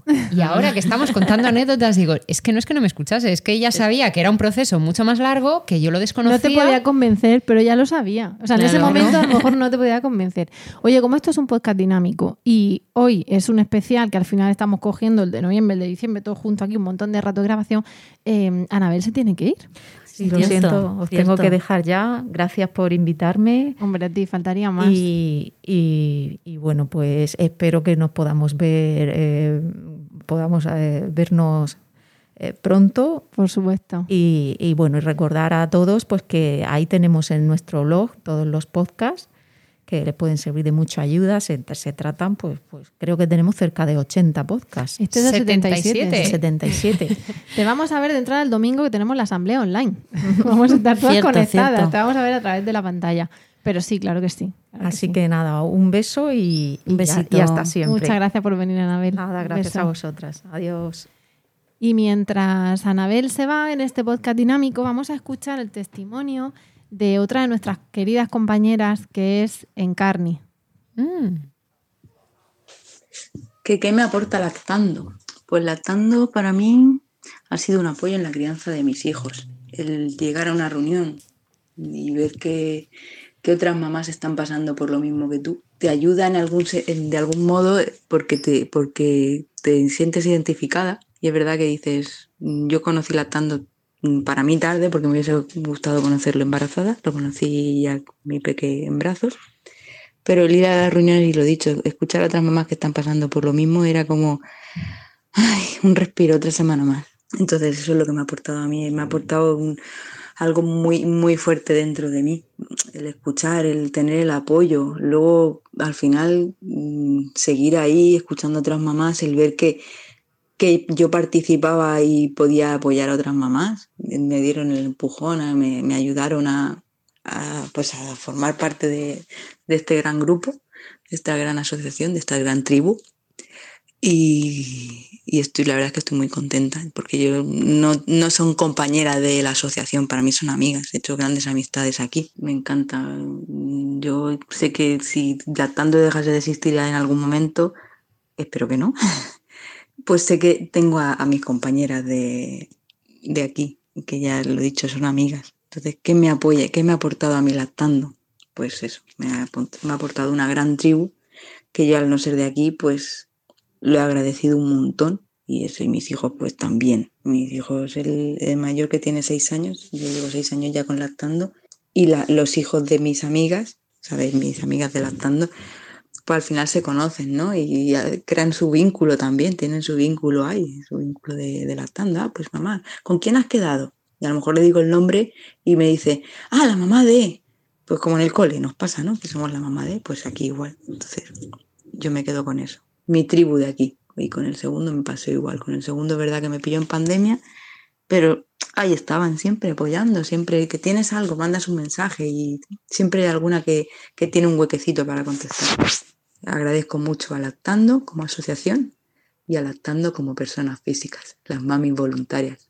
Sí, somos voluntarias, pero nos dejamos la piel muchas veces. Muchas veces es verdad que quitamos tiempo de la familia para estar ahí. Y por un lado te duele porque dices, estoy quitando tiempo de la familia, pero luego cuando ves que, has apoyado a otra madre, dices, bueno, venga, va, de echa un capote a otra mamá que lo necesitaba. A lo mejor lo necesitaba más que, que mi hijo en ese momento estar con él. Perdón por la extensión, me he sentido, necesitaba decir, decir lo que me aportaba lactando. Y vamos, se me quedan muchas cosas en el tintero, pero gracias, lactando. Yo en, en- no De sé si perdón, os pasaba nada. a vosotras, no sé si os pasaba a vosotras, yo no quitaba a sitio, a- o sea, espacio a mi familia, yo arrastraba a mi familia lactando, o sea, yo me llevaba a mi pareja y me llevaba a mis hijos Hombre. a todo lo de lactando y luego él ha El- hecho, se ha hecho amigo de otros papis. Y las mantas estas que se ponían en mitad de las reuniones y ahí se echaban el centro. zagales y tres o cuatro juguetes que allí a veces ahora los padres que se ponían con ellos mientras nosotros andábamos. o llegaba un padre a mitad, de bueno, ahí aparece, ya está, venga, quédate con él, que ya ha tomado teta, ya ha baboseado algún cubo apilable de alguien y entonces ahora ya te lo puedes llevar o te quedas aquí escuchando. Un microbiota. pañal. Son hermanos de leche y de cepa, ¿no? De cepas. Pues sí. Bueno, como, como también nos ha escrito, vamos a, a hacerle hueco y nada de pedir perdón por la extensión. Tenemos un podcast de eh, un audio, perdón, que, que- que al final parece un podcast. Tenemos un audio de Esmeralda que, que merece, merece ser puesto aquí en la, íntegramente porque si hay alguien que ha estado mm, desde, el, y principio la fundación de Lactando. es Esmeralda. En 2005. Si hay alguien que con sus niñas ya... mm, con- en la con- universidad. y, y que está y sigue estando cuidando a sus, a sus mamás, a las múltiples, a las no múltiples, a las que llaman, a- que lleva un sacaleches, que recoge otro sacaleches, que se va a la risaca a reunirse con no sé quién, que vuelve y que lleva tal caos en la cabeza que ella no, no te puede ni contar o cuando te lo cuenta tú ya no sabes de qué estamos hablando porque, porque claro, ella consiguió después de tres turnos hacer esa gestión, ¿no? Pues esa es Esmeralda. Y, y como hoy no ha podido estar, le mandamos un beso muy fuerte y ponemos su testimonio. Hola, buenas tardes a todas. Eh, mi nombre es Esmeralda y soy vocal de, Lactando. Mm, algunos, algunas de vosotras seguro que reconocéis mi voz porque además de moderar reuniones de madres, tanto presenciales como online, he participado de forma activa en la grabación de distintos capítulos de, de podcast. Para mí, el poder haber participado de la experiencia de, la, de grabar podcast eh, ha sido una experiencia bastante novedosa y muy bonita, que me ha aportado bastantes cosas y que me ha ayudado a enfocar lo que es la realidad de la lactancia en lo que necesitan las madres de una forma pues un poco distinta, ¿no? que en situaciones eh, un poco distintas a las vividas, pues a lo mejor no me lo hubiera ni planteado. Eh, yo empecé ya hace bastantes años, no fui de las primeras que grabamos, yo ya me incorporé un poquito más avanzado este proyecto de, podcast que lleva su andadura, lleva sus años. Y recuerdo muy bien que comencé hablando sobre alimentación complementaria. Eh, fueron los capítulos número 8 y número 11 y lo cierto es que fueron temas muy demandados por las mamás, porque en lactando eh, si alguna cosa hemos intentado es que todos los temas que hemos ido tratando fueran temas de actualidad y temas eh, que interesaban o preocupaban a las mujeres, a las madres y a las familias en general. Entonces ahí fue cuando yo debuté muy novata eh, en esto y la verdad es que ahí fue donde me enamoré un poquito de lo que es la grabación de los podcasts. podía comunicarme y podía intentar ayudar a más personas con, este formato y la verdad es que eso fue bastante atrayente para mí. Luego ya después de ese exigieron un, montón de, de podcasts, fue bastante interesante. Hay algunos que me han marcado más que otros, eh, pues no sé, hay algunos que utilizan más que otros para apoyar a las mujeres, para apoyar a las madres. Para mí eh, el podcast ha sido una gran herramienta para poder ayudar a esas mamás a continuar con sus lactancias o para poder ayudar a algunos profesionales en la salud porque se han interesado en seguir formándose en lactancia y claro, el tener como apoyo el podcast también les ha hecho tener una visión un poquito más adaptada de la realidad de las mujeres, ¿no? De lo que necesitan la familia, de lo que necesitan los padres al final y al cabo de lo que necesitan los bebés. Y así temas que uso mucho, eh, pero que uso casi todas las semanas para intentar seguir apoyando y ayudando. Pues por ejemplo está el capítulo número 13, ¿no? el del brote de crecimiento, que es eh, pues creo que uno de los más utilizados. Uno que especialmente me, interesó a mí, que me marcó porque me tocaba muy de lleno, fue eh, el número 16, eh, que se titulaba Lactancia para Todos y se hablaba un poquito más de lo que es el tándem, ¿no? Se desmentían mitos y se le daba pues una idea más real a, a, las personas que se planteaban amamantar a sus hijos estando embarazadas del más pequeño pues qué es lo que tenían que vigilar, cómo podían enfocarlo, si realmente era factible. Y para mí, pues fue una manera también de enfocar temas novedosos y un poco quizás, digamos, polémicos, ¿vale? Luego están dos, tipos de podcast, que, dos capítulos que para mí también fueron muy importantes. Eh, el que grabó nuestra compañera Clara, el número 21, Nacer antes de tiempo, que yo creo que también ha ayudado a muchas personas a llevar ese trago, ¿no? que es cuando tu bebé viene un poquito antes de lo que estaba esperado y, y cómo, cómo afrontar todo eso. ¿no? Y uno que también me gusta muchísimo y que suelo aconsejar tanto a madres como a profesionales es el número 25 que se titula Para los más pequeños y que toma ya ahí un poquito lo que es el tema del punto de recogida del banco de leche de Santa Lucía, que fue el primer contacto que tuvimos aquí en la región de Murcia con los bancos de leche. Actualmente en Arrisaca tenemos un banco de leche que está funcionando estupendamente y que apoya a muchísimos bebés y a muchísimos padres, pero en aquel entonces ese capítulo 25 eh, nos hizo eh, comprender la importancia de tener un, banco de, leche propio y la, de cómo tenemos que empezar a ponerlo en marcha, ¿no? Cómo son los mecanismos, cómo funcionaba por dentro. Uno que también no me deja indiferente fue el debate que hicimos eh, en el capítulo 43 sobre la voz de, referente a, la iniciativa IAN y demás, bajo el título de la voz de la comunidad, que se habla un poquito de la realidad, ¿no? de los sanitarios y de los grupos de apoyo, de las madres. Y uno que me llega muy, muy de, de frente también, porque fue una época un poco difícil en nuestra andadura eh, como familia y demás fue el capítulo número 45 que trata el tema de la teta en el hospital, ¿vale? Cuando nuestros pequeños están ingresados.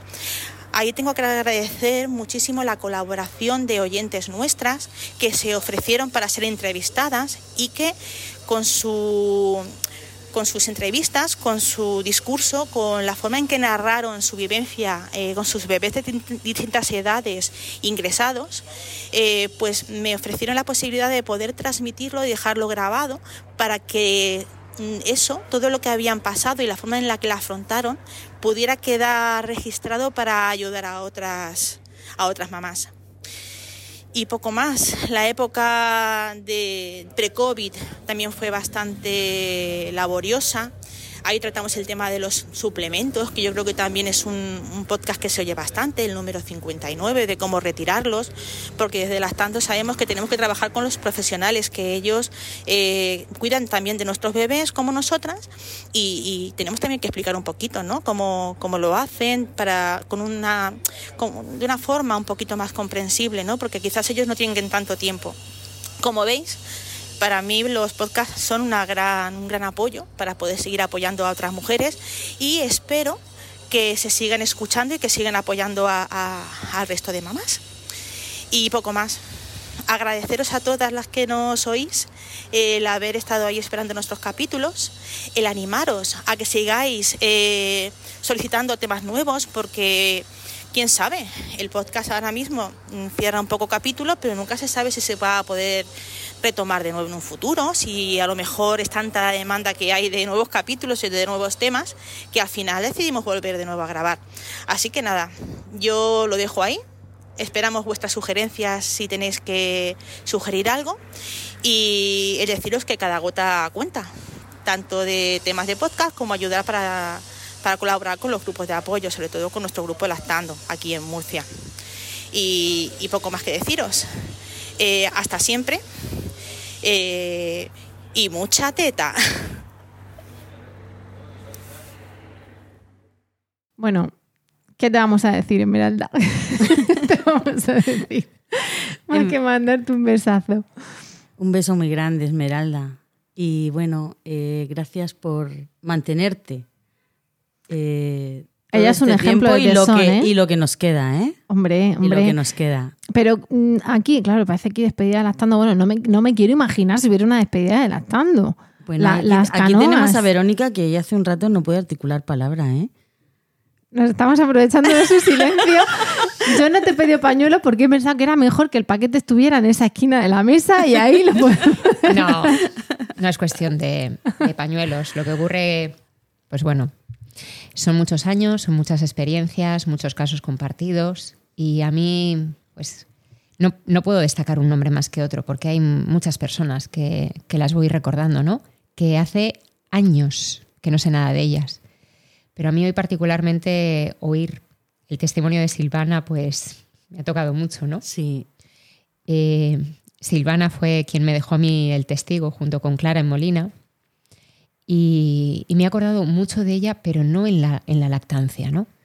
Porque, como ella ha dicho, ¿no? De dar paso a otras facetas de su vida. Cuando yo conocí a Silvana, ella tenía dos hijos. Eh, me ayudó con, con mi primero. Y cuando tuvo su tercero, le dije lo que había aprendido de ella. Y me decía, ay, muchas gracias, es que me ha venido genial. Y digo, no, no, gracias a ti. Porque si tú no me lo hubieses dicho a mí, no te hubieras molestado en ayudarme, en, acompañarme, yo no lo sabría y ahora no podría acompañarte a ti. Y creo que eso es lo que resume ¿no? la, ideología de, un grupo de apoyo. ¿no? El hoy te doy, tú me das, pero siempre por, por querer compartir y por querer estar. Y el primer día que me, que me puse unos tacones, no como dice Clara, de arrastrar a la familia a lo de lactando, sino dejar a la familia para ir un rato yo sola conmigo misma, y cuando me puse unos tacones yo me sentí y dije, pues claro que sí, como estoy orgullosísima de Silvana ahí en el escenario haciendo su vida y su historia, digo, pues yo también mis tacones y mi parcela, ¿no? Y que no se nos olvide que a, pesar y a... No me gusta la palabra, ¿no? Pero además de ser madres, somos personas. Mira, Silvana, luego lo he escuchado más veces, entonces ya no sé si lo acuñó o no, pero para mí lo acuñó. La expresión planeta parto. El planeta parto, sí. Y estaba yo en mi planeta parto, te decía ella, ¿no? Cuando Eso, te contaba cuando el contaba parto. el parto de, de Manuel, Sí, sí, que lo sí, contaba sí. fenomenal. Y estaba yo en mi planeta parto y yo tal, y quería hacer no sé qué, es que no quiero contar porque eso es suyo, de su intimidad, y entonces hice esto y lo otro. Y yo con los pelos como escarpias, de- habla- pensando en ese planeta parto que en el que si te dejan te metes, ¿eh? que, Sí. que chulo. Y bueno, otra persona de, de la quinta, de Silvana, por decirlo así, Sí. y de, y, de, y de Clara, lo digo porque la han mencionado, es nuestra querida Pilar, y le vamos a mandar un besazo muy fuerte y, vamos a escuchar su audio porque, porque tampoco ha podido estar. Ella está en los primeros podcasts de, Lactando, pero bueno, hoy no ha podido. Pero siempre, a mí lo que me gusta, en, en Italia se dice tener un pensiero para alguien, pues eso tiene un pensiero para nosotras y nos manda ese, ese audio. La escuchamos. Para mí lactando fue como encontrar un, un oasis en medio del desierto. Fue volver a sentirme persona cuando estaba pasando una época de crianza pues así dura, solitaria, eh, poder compartir experiencias y darme cuenta de que no estaba sola, que, que a todas nos pasaba lo mismo, que todas teníamos los mismos problemas más o menos. Y luego, bueno, cuando ya empecé a participar activamente, pues esa esa sensación tan fantástica de, sentir que ayudas, que ayudas a otras personas, que haces que se sientan comprendidas. Pues no sé, fue, fue algo maravilloso. La verdad es que tengo unos recuerdos preciosos de mi época en lactando y yo lo sigo recomendando a, a cualquier mujer que esté embarazada, que vaya a tener un bebé o que tenga ya un bebé, que acuda a un grupo de lactancia, porque es de las mejores experiencias que uno puede tener en la vida. Bueno, Pilar, es que ya te he dicho que un besazo vosotros. Es que, que tú además, otra presidenta, claro, todo Sí. lleno de eminencias aquí con Silvana y con Pilar. Pilar fue una presidenta maravillosa. Qué, qué tremendo. ¿Os acordáis de la sesión de fotos que nos hicimos en la biblioteca regional? Con Javi, sí. Que luego el cartel, en el cartel de ese año salió mi hijo de esa sesión de fotos. Con y lo- luego con hubo los otro sillones de cartel cómic. también con fotos de Javi. Sí, sí, sí, sí. Y ahí eh, por el cuartel de artillería. Y en la, en, la, en la regional, digo yo, la de Juan Carlos I, Sí, sí. que había unos, unos sillones de cómic. cómic, de la y nos comiteca. hicimos un montón de. Bueno, chulísimo. Yo tengo Sí. ahí de, de mi gorda, que, que tenía solo a, a la mayor. De eso que dicen que nos vamos todos a hacer una sesión. Que yo entonces van a trabajaba no allí sé y pedí qué. permiso al director que había entonces Qué para, cosas, para qué dejarnos cosas. hacer una sesión de fotos dentro, de- de- con un montón de bebés y madres, con la teta Total. fuera. Qué cosa. Se lo expliqué y me dice, ¿pero por qué? ¿Por qué? Y digo, porque nos gusta mucho. ¿Por qué? ¿Por qué vais a estar aquí sacando la? ¿Pero por qué queréis En mi hacerlo aquí? biblioteca. No, no, le gustó la idea, pero se preguntaba que por qué, o sea, que qué relación tenía. Digo, relación que es la vida, que la lactancia es la vida y la biblioteca también. O sea, y tenemos también el, Y el tenemos testimonio el de Isa. Isabel, sí, el último. Vamos a poner el de Isabel. Lactando eh, ha supuesto para mí el todo de la lactancia materna. Eh, yo estaba tomando una medicación de la cual no había estudios sobre qué cantidad de medicamento pasaba al bebé. Y el médico no, no me daba respuestas, no encontraba estudios, con lo cual pues acudí lactando y ahí estuvieron buscando, buscando en base de datos científicas hasta que mm, por fin encontraron un artículo donde se habían hecho estudios y me dijeron que pasaba una cantidad mínima al bebé, con lo cual le podía dar tranquilamente lactancia. Y así, tres años y medio. Gracias, lactando. Me habéis salvado. Pues me ha tocado la fibra también, Isabel. Es que Isa es mucha Isa. Lo sé, lo sé, pero yo con ellas no he tenido amistad, yo la, la he tenido en manifestaciones, ¿no? en, en marchas de estas en brazos, pero, pero no la tenía en mi sede y nada de eso, y la conocida, ¿no?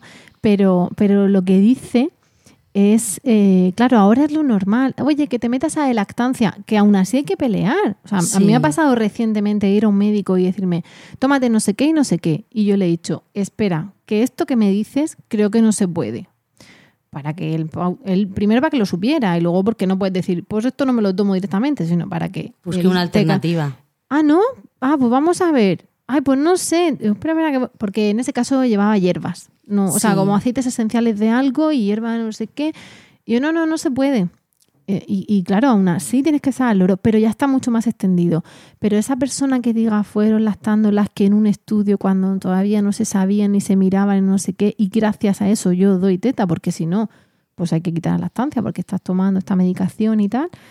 Pues es tremendo. Se es lanzó un testimonio una precioso. consulta al Previt, que es el servicio de documentación del Servicio Murciano de Salud, donde hay documentalistas, donde tú lanzas consultas sobre documentación, sobre revisiones Cochrane, es decir, sobre todo lo que tenga que Qué ver tremendo. con acceso a la información. Yo lo digo como documentalista que soy, ¿no? Y se lanzó esa consulta y, y ahí se encontró el, el artículo que, que demostraba que esta madre eh, era compatible la lactancia con, con, ese medicamento, eh, con ese medicamento. O sea, el peso de riesgo-beneficio era muchísimo mayor el de la lactancia que la pequeña parte de, de principio activo que podía pasar a la leche. El beneficio, no el riesgo. Eh, Eso, eso. perdón. Una cosita así me pasó a mí. Eh, a mí me, que me iban a destetar de, la noche a la mañana, o sea, sin preguntarle a Rocío o Martín como la otra vez, Sí. sino directamente por una prueba. Y fue gracias a acercarme a Lactando y Lactando dijeron, pues escribe aquí y venga, vamos a informarnos. Y al final, mm, digo, es que cómo voy al médico de bata blanca y le digo, no, no, que Hola, es esto que me han sí se dicho unas puede. madres Claro. que, puede, que puedo tomar Hombre, de con lo que os digo del antibiótico, precisamente ese antibiótico en concreto eh, es no se lo pueden tomar los bebés, salvo en casos muy puntuales, que además como me habían hablado de que no, por Dios las quinolonas a los niños no, cuando mi hijo mm, pequeño estuvo ingresado le dieron una quinolona y yo eh, sentía que le estaba dando veneno. Pero bueno, pues era necesario y, en el, y el efect- lo que podía pasar mm, era improbable y de hecho no pasó. Pero al- eh, precisamente en leche materna no hay ningún problema. Porque Claro, no se excreta por la leche. No se excretaba por leche. Entonces, cuando una de las pautas era un ciclo de antibióticos con una quinolona, se echaba la mano a la cabeza. ¿Cómo te vas a tomar dando pecho tal? Y dices tú, es que no pasa nada, ¿no? O sea, es que es la, la madre hay que tratarla. Y, y- y eso antes, o sea, ahora está muy No, extendido, pero en pero, todos los prospectos de los medicamentos eh, Te lo ponen, de que te lactancia dice, no, que eh, la lactancia está contraindicada, consulte a su médico farmacéutico. Sí, sí, lo ponen por defecto. Por defecto te ponen eso que tenemos para, un poco de medicamentos y lactancia, Sí, eso. sí. Ya, pero, pero ahora todavía más gente un poco al quite de eso. Sí. Y bueno, pero al principio, ¿cómo te van a mandar eso? Pero dicho por un pediatra. Y dices, pues es lo que me han mandado, dicen que no pasa leche. Entonces se lo enseñas. Enseñas y dice, ah, eh, vale. lactancia. Pero claro, te lo ha dicho mm, la de lactando y tienen que tener ahí mm, buena fama, ¿no? Para, que, para que se acepte ese criterio. Qué curioso. Parece un testimonio precioso porque al final era el día a día de muchas lactancias que no era solamente tengo una grieta o tengo una mastitis. En, mi- en ese caso era mi lactancia funciona, pero me tengo que tomar una medicación. Le pedí, le pedí a ella expresamente que mandara el audio porque, porque siempre cuando nos vemos me dice, ay, madre mía, yo si no hubiera sido por la... O sea, su niña tiene nueve años y me lo sigue diciendo. Y digo, mira, el testimonio de Isa tiene que estar Pero aquí. es que lo que hacen por ti en esos momentos de vulnerabilidad Sí. no se olvida. No se olvida, ¿no? Y yo, honestamente, no, no por eh, pagarme de mí misma, pero mm, no sé, a lo mejor cuando sales de la reunión con el subidón de Jolín, que ayuda a estas madres, qué precioso les ha ayudado, tal, pero luego como que te olvidas. Hoy, por primera vez en muchísimo tiempo, estoy pensando que yo he sido, que nosotras hemos sido, esa luz en ese momento de oscuridad para esas personas y que a nosotras no nos olvidan por eso. No nos olviden y a veces el karma tampoco nos olvida. A mí me quitaron una multa, que me salté en semáforo en rojo, porque cuando me paró el policía municipal me vio y me dijo, tú viniste a ayudar a, a mi mujer con la lactancia, venga, vete, vete. Y, y no me puso a mí la me multa. reconocieron la voz en la farmacia. Yo estaba pesando a mi hijo o, o comprando algo en el mostrador y entró una persona por detrás. Claro, yo estaba en el mostrador de espaldas Había contigo por teléfono. Había hablado conmigo por teléfono, no, me había escuchado en los podcasts. ¡Ostras! Y me dijo, tú eres Rocío, la de Lactando. Y le dije, perdona, te conozco de las reuniones y tal. Dice, he ido a las reuniones, pero es que te he escuchado y te he reconocido por la voz. Claro, dices tú, mm, Jolín, haré muchas cosas mal cada día, pero mi granito de arena para cambiar el mundo hoy ha estado en esto. Sí. Eso me pasó a mí el otro día, bueno, el otro día, ya no sé ni hace cuánto tiempo, pero en un camping. Me reconocieron la voz por el podcast. Mira. Qué y maravilla. ahí fue cuando me acordé de las que estamos aquí con Esmeralda, o sea, esta silla que se ha quedado vacía es como si Esmeralda estuviera aquí con nosotras. Cada gota cuenta. Cada gota cuenta, sí. Desde luego. Pues yo creo que me vais a perdonar, pero con, con ese mensaje de que ponemos nuestro granito de arena para cambiar el mundo y de que cada gota cuenta, nos tenemos que, que despedir, ¿no? Sí. Y nos tenemos que despedir El podcast más largo No hasta De la historia. de la historia de Lactando. Desde luego. Y esta vez no podemos decir que nos despedimos ahora sí, como siempre, hasta el próximo programa, porque no sabemos si será y si es, no sabemos cuándo será. Pero nos despedimos hasta siempre, nos despedimos hasta pronto. Hemos llegado al final del podcast de hoy y quién sabe si al final de los podcasts. Dejémoslo ahí, ¿no? A ver qué Dejamos pasa. una puerta abierta. Muchísimas gracias por el tiempo que habéis dedicado a escucharnos. Lloremos al final del episodio. Por el tiempo que habéis dedicado a escucharnos en este y en todos los 76 programas que llevamos. Esperamos de corazón haber cambiado un poquito vuestras vidas, las de vuestros hijos. Esto luego lo corta mi marido. No lo va a cortar, Rocío, sabes que no lo va a cortar. Lo sé, lo sé. Esperamos haber cambiado un poquito para mejor vuestras vidas, las de vuestros hijos, las de vuestros maridos, al vuestras familias. Esperamos que hayáis sido las madres lactantes que hayáis querido ser o no, pero porque lo hayáis elegido vosotras y porque cuando haya habido dudas o críticas o injerencias, lactando haya sido un poquitito esa luz. Esa luz que sin vuestra fuerza de voluntad y sin ese instinto no lo habría, no habría tenido ningún efecto. El mérito de todo esto es vuestro, no nos engañemos.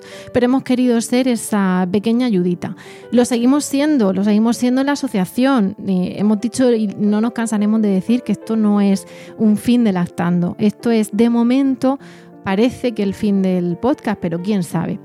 Eh, esperamos de corazón que además de ayudaros os haya resultado entretenido y utilidad y que, y bueno, y que, y que sigáis en contacto con nosotras, que nos sigáis pidiendo ayuda y, y que sigamos estando al otro lado. Esperamos cualquier comentario, agradecimiento, buenos deseos, experiencias, vivencias, lo que queráis en nuestra web lactando.org o en emilcar.fm barra lactando, donde también podréis conocer el, el resto de programas de la red y tendréis todos estos archivados permanentemente. Nos despedimos, ahora sí, hasta siempre y mucho amor Y mucha teta. Thank